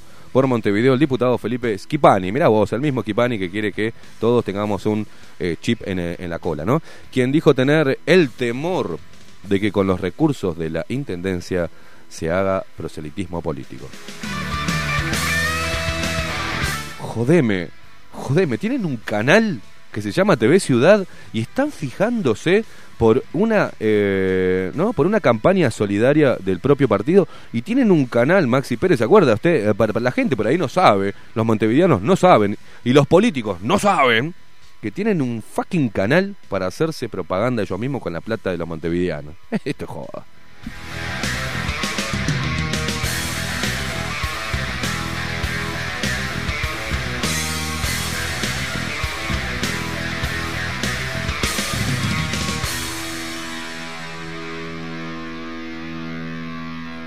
Bueno, y obviamente Carolina Cose está haciendo campaña para candidatearse en las próximas elecciones, pero no solamente en el partido, en el Frente Amplio, ¿no? Ya se avisoran quiénes van a ser los candidatos, Carolina Cose y Yamandu Orsi como dos fuertes dentro del Frente Amplio, pero mira vos lo que me acabo de lo que me lo que con el titular que me acabo de topar y esto es lindo porque Martín Lema dijo, me gustaría ser presidente, ahora trabajar y rendir.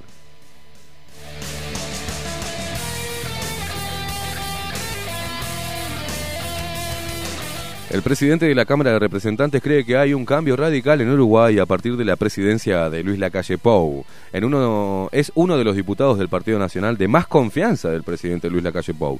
Deja la presidencia de diputados habiendo generado un ahorro de más de 4 millones de dólares y asegura que seguirá trabajando desde el Parlamento a pesar de que muchos dirigentes blancos lo tienen en la lista de los nombres del recambio del Ejecutivo. Lema admite que le gustaría asumir nuevos desafíos, entre ellos una futura carrera presidencial.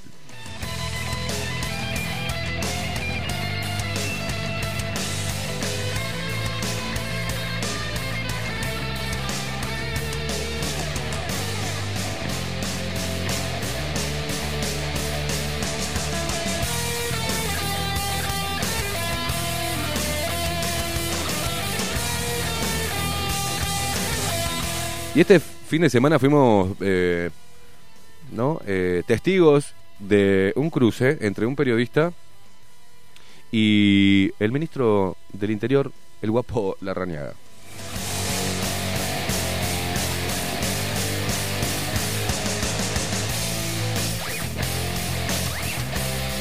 En un artículo del 12 de febrero, viernes 12 de febrero, viernes pasado, eh, dice así en el diario El País, Dirección de Identificación Civil sufrió un incidente de ciberseguridad, indicó el Ministerio del Interior. No se detectaron pérdidas de información según un informe que hizo eh, recomendaciones para mejorar el sistema de seguridad de esta dirección, proceso de mejora que se encuentra en implementación. La Dirección Nacional de Identificación Civil del Ministerio del Interior sufrió un incidente de ciberseguridad en el mes de diciembre, según lo que informó la cartera en la noche del viernes. Ante información publicada hoy sobre un supuesto hackeo a la Dirección Nacional de Identificación Civil, informamos que el 8 de diciembre la em, Dirección Nacional de Identificación Civil detectó un incidente de ciberseguridad que se contuvo y por el que se desplegaron medidas técnicas, operativas y administrativas para contrarrestar el evento con expertos en la materia, tanto del Ministerio del Interior como del Centro Nacional de Respuesta a Incidentes de Seguridad Informática. ¿Cuántos, cuántos sectores que hay con nombres pomposos, no? Eh, indicó el Ministerio del Interior en un comunicado.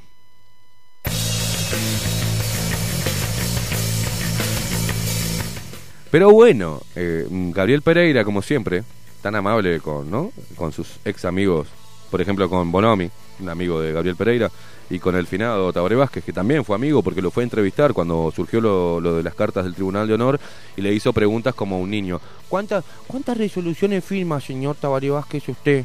Y firmo como 50, dijo, por día. Ah, claro, ahí está. Se le pasó la información del Tribunal de Cuentas, de- del Tribunal de Honor de Militar, ¿no? Y no lo vi, no lo vi. Pero bueno, otro titular eh, del sábado, al otro día, 13 de febrero, dice, La Rañaga le salió al cruce a Gabriel Pereira por hackeo de identificación civil. El periodista se preguntó si el ministerio pensaba no informar del ciberataque que reportó la prensa días atrás. El jerarca le respondió y lo acusó de presumir intenciones.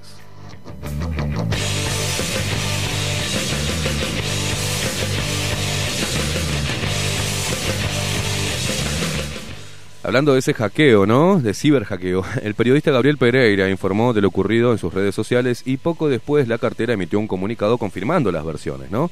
Eh, pero ¿qué puso eh, Gabriel Pereira en su Twitter? Si la prensa no informaba del hackeo de la DNI, ¿el Ministerio del Interior no pensaba informar que hace días ocurrió tan grave episodio?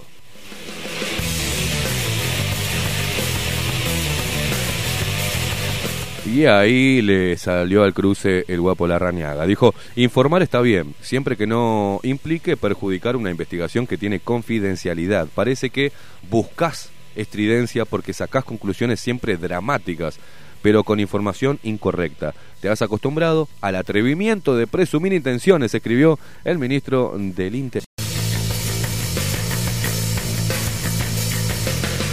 Qué lindo esto. Bueno, Gabriel Pereira recogió el guante, ¿no? Y contraatacó. Por lo que leo, el que presume intenciones sos vos, le dijo al ministro del Interior. No voy a debatir con un ministro públicamente ni responder a tus agravios. Voy a seguir informando y el que se enoje, doble trabajo. Siempre te deseé buenas, buena gestión, pero seguro eh, no lo creas porque hay un mundo medrando con la grieta.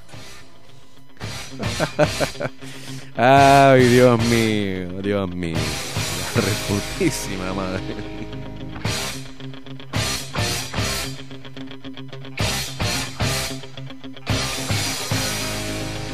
Y ahí vamos, entre tuiteo y tuiteo, se sigue yendo guita y no pasa nada. Este, bueno, eh, Gabriel Pereira como siempre, ¿no? Este, con su, su visión izquierdista de las cosas. Pero mm, vamos a seguir con titulares.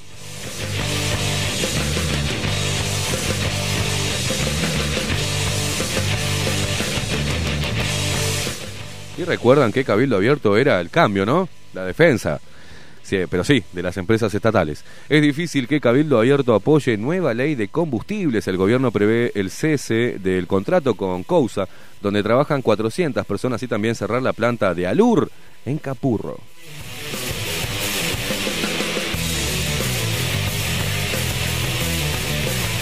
El Ministerio de Industria, Energía y Minería prepara por estas horas un proyecto de ley para dejar de mezclar biodiesel en el gasoil y bajar así el costo de producción y el precio del combustible. La coalición está alineada en el objetivo, pero hay dudas de varios socios por el eventual desmantelamiento del sistema de elaboración del biodiesel. El diputado Álvaro Perrone, uno de los coordinadores de la bancada de Cabildo Abierto durante el 2020, dijo a El País que hoy ve difícil un apoyo del partido a una iniciativa que podría generar pérdida de puestos de trabajo y golpear a la industria nacional. De todas maneras, aclaró que antes de tomar una posición, estudiarán el proyecto que presente el Ministerio de Industria.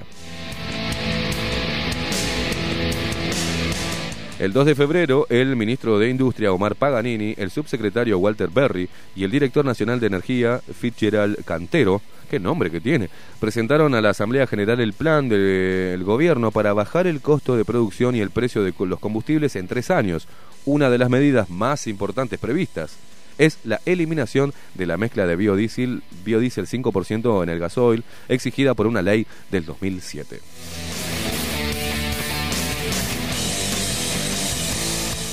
Una comisión de expertos en el mercado de combustibles había informado que las exigencias de uso de materia prima nacional implicaron un sobrecosto en la producción de biocombustibles. En 2019, en la planta de Capurro, donde se mezcla el biodiesel eh, en el gasoil, ¿no?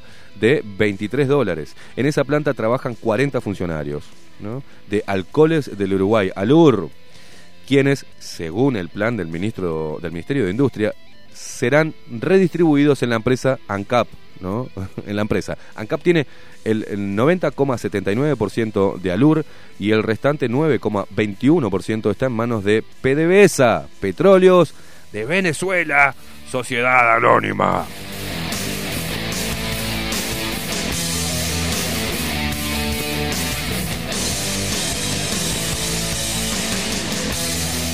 La eliminación de biodiesel también impacta en la planta de Paso de la Arena de la compañía oleaginosa eh, uruguaya SA Cousa, donde trabajan más de 400 personas. Se hace la molienda y la extracción de, extracción, perdón, de aceites con los que se produce el biodiesel. Además, cerrar la planta de Alur en Capurro. El gobierno eh, prevé rescindir el contrato de Cousa vigente hasta el 2026 y compensar en su proyecto de ley la eliminación del biodiesel con un impuesto a las emisiones de CO eh, de eh, CO2 vinculado al IVA y al IMESI con que se graba los combustibles.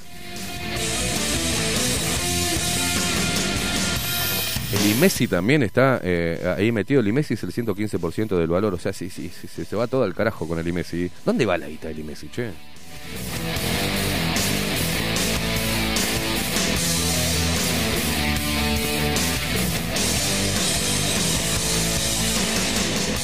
Y están los ocupas y acusan al Frente Amplio de alentar ocupaciones de terrenos. Vicente Amicone, concejal blanco, dice que la Intendencia de Canelones, el senador Óscar Andrade y, y alcalde comunista facilitan usurpaciones.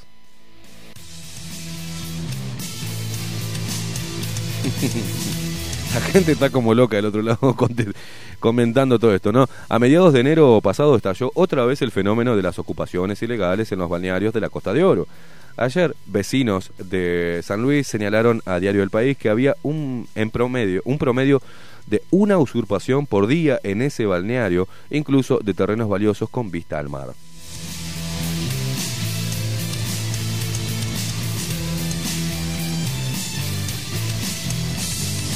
En esta ocasión, la mira de los vecinos de San Luis eh, apuntaron a las actuaciones de figuras izquierdistas como el senador comunista Óscar Andrade y el alcalde de la Floresta Néstor Ramuspe, Partido Comunista en particular, y a la gestión frente amplista de la Intendencia de Canelones. El concejal blanco de la Floresta, Vicente Amicone, dijo a Diario El País que vecinos le transmitieron que Andrade es dueño de una casa ubicada en el lado norte de San Luis y agregó que algunos obreros de la construcción que levantaron la vivienda del legislador posteriormente ocuparon varios predios.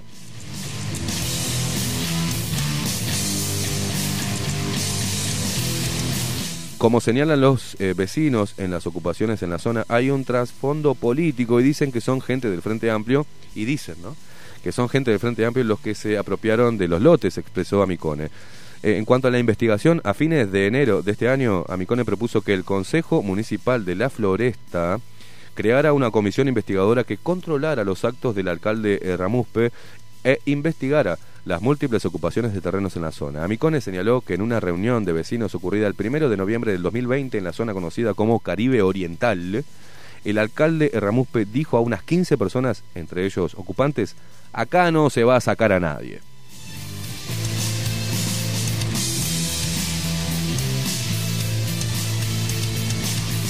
Maxi, vamos para San Luis, eh, a ver si agarramos un, un lotecito ahí frente al mar, ¿qué te parece? Clavamos bandera ahí y nos atrincheramos y que nos saque Magosta, ¿no?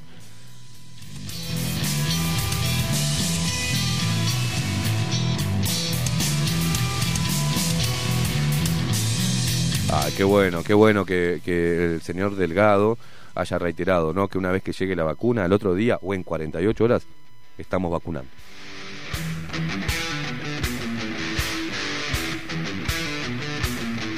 El secretario de la presidencia señaló que la incertidumbre por conocer cuál y cuándo llegará se debe a que hay tantos imponderables, presión de los países, demanda en una oferta limitada. Nosotros somos la oferta limitada. El secretario de la presidencia Álvaro Delgado se refirió este lunes a la llegada al país de las vacunas contra el coronavirus. No descartó que las mismas lleguen antes de fin de mes, pero sí aseguró que llegarán en marzo. Una vez eh, que llegue la vacuna, al otro día o en 48 horas estamos vacunando.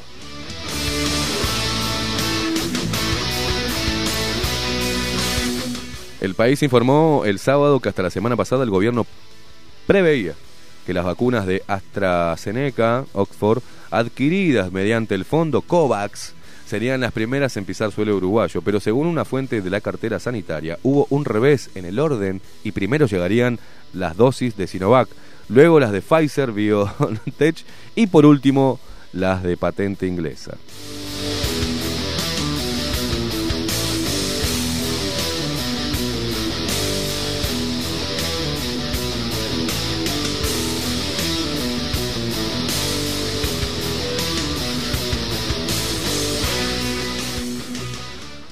No, no. Esto también me encanta. ¿eh? A partir del 17 se permitirá aforo del 100% en interdepartamentales de corta distancia.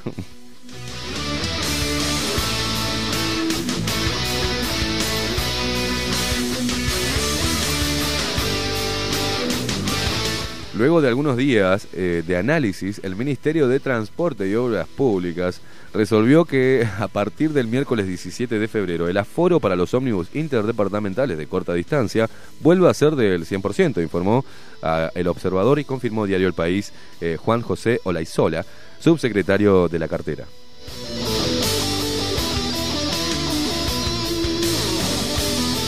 La decisión entonces aplica para los viajes que son de hasta 120 kilómetros, pero no rige para los de media y larga distancia, que son de hasta 240 y de más de 240 kilómetros respectivamente, ya que eh, mantendrían el 50% de aforo. Sin embargo, las maestras que tengan una constancia expedida por la ANEP, Administración Nacional de Educación Pública, y que tengan que trasladarse hasta 120 kilómetros van a poder estar exceptuadas del aforo, indicó Olaizola.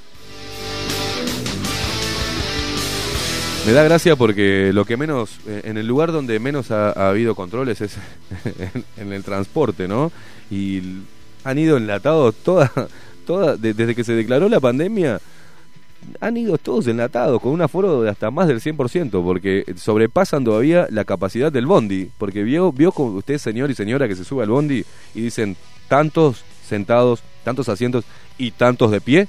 Bueno, cuéntenlo cada vez que, sigue, que suba al bondi. Cuenten, cuente así abuelo de pájaro, si no se exceden hasta en el límite que está marcado por ley.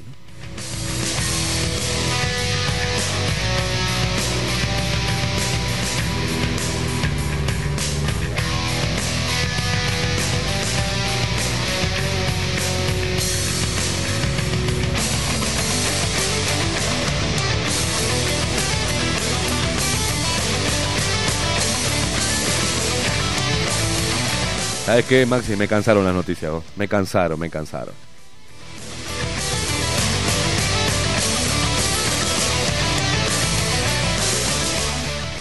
Señores, nos tenemos que ir, nos tenemos que ir, se nos terminó, vamos hasta el 45, eh, se queden- quédense escuchando la música de CX30 Radio Nacional.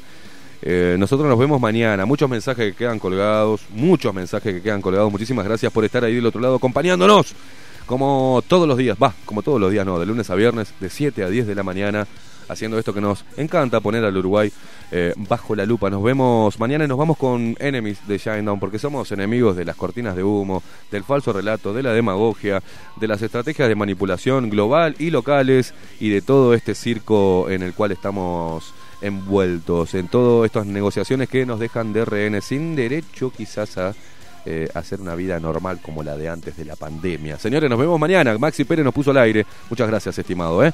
Nos vemos mañana a las 7 de la mañana por esta casa. CX30 Radio Nacional. Chau, chau.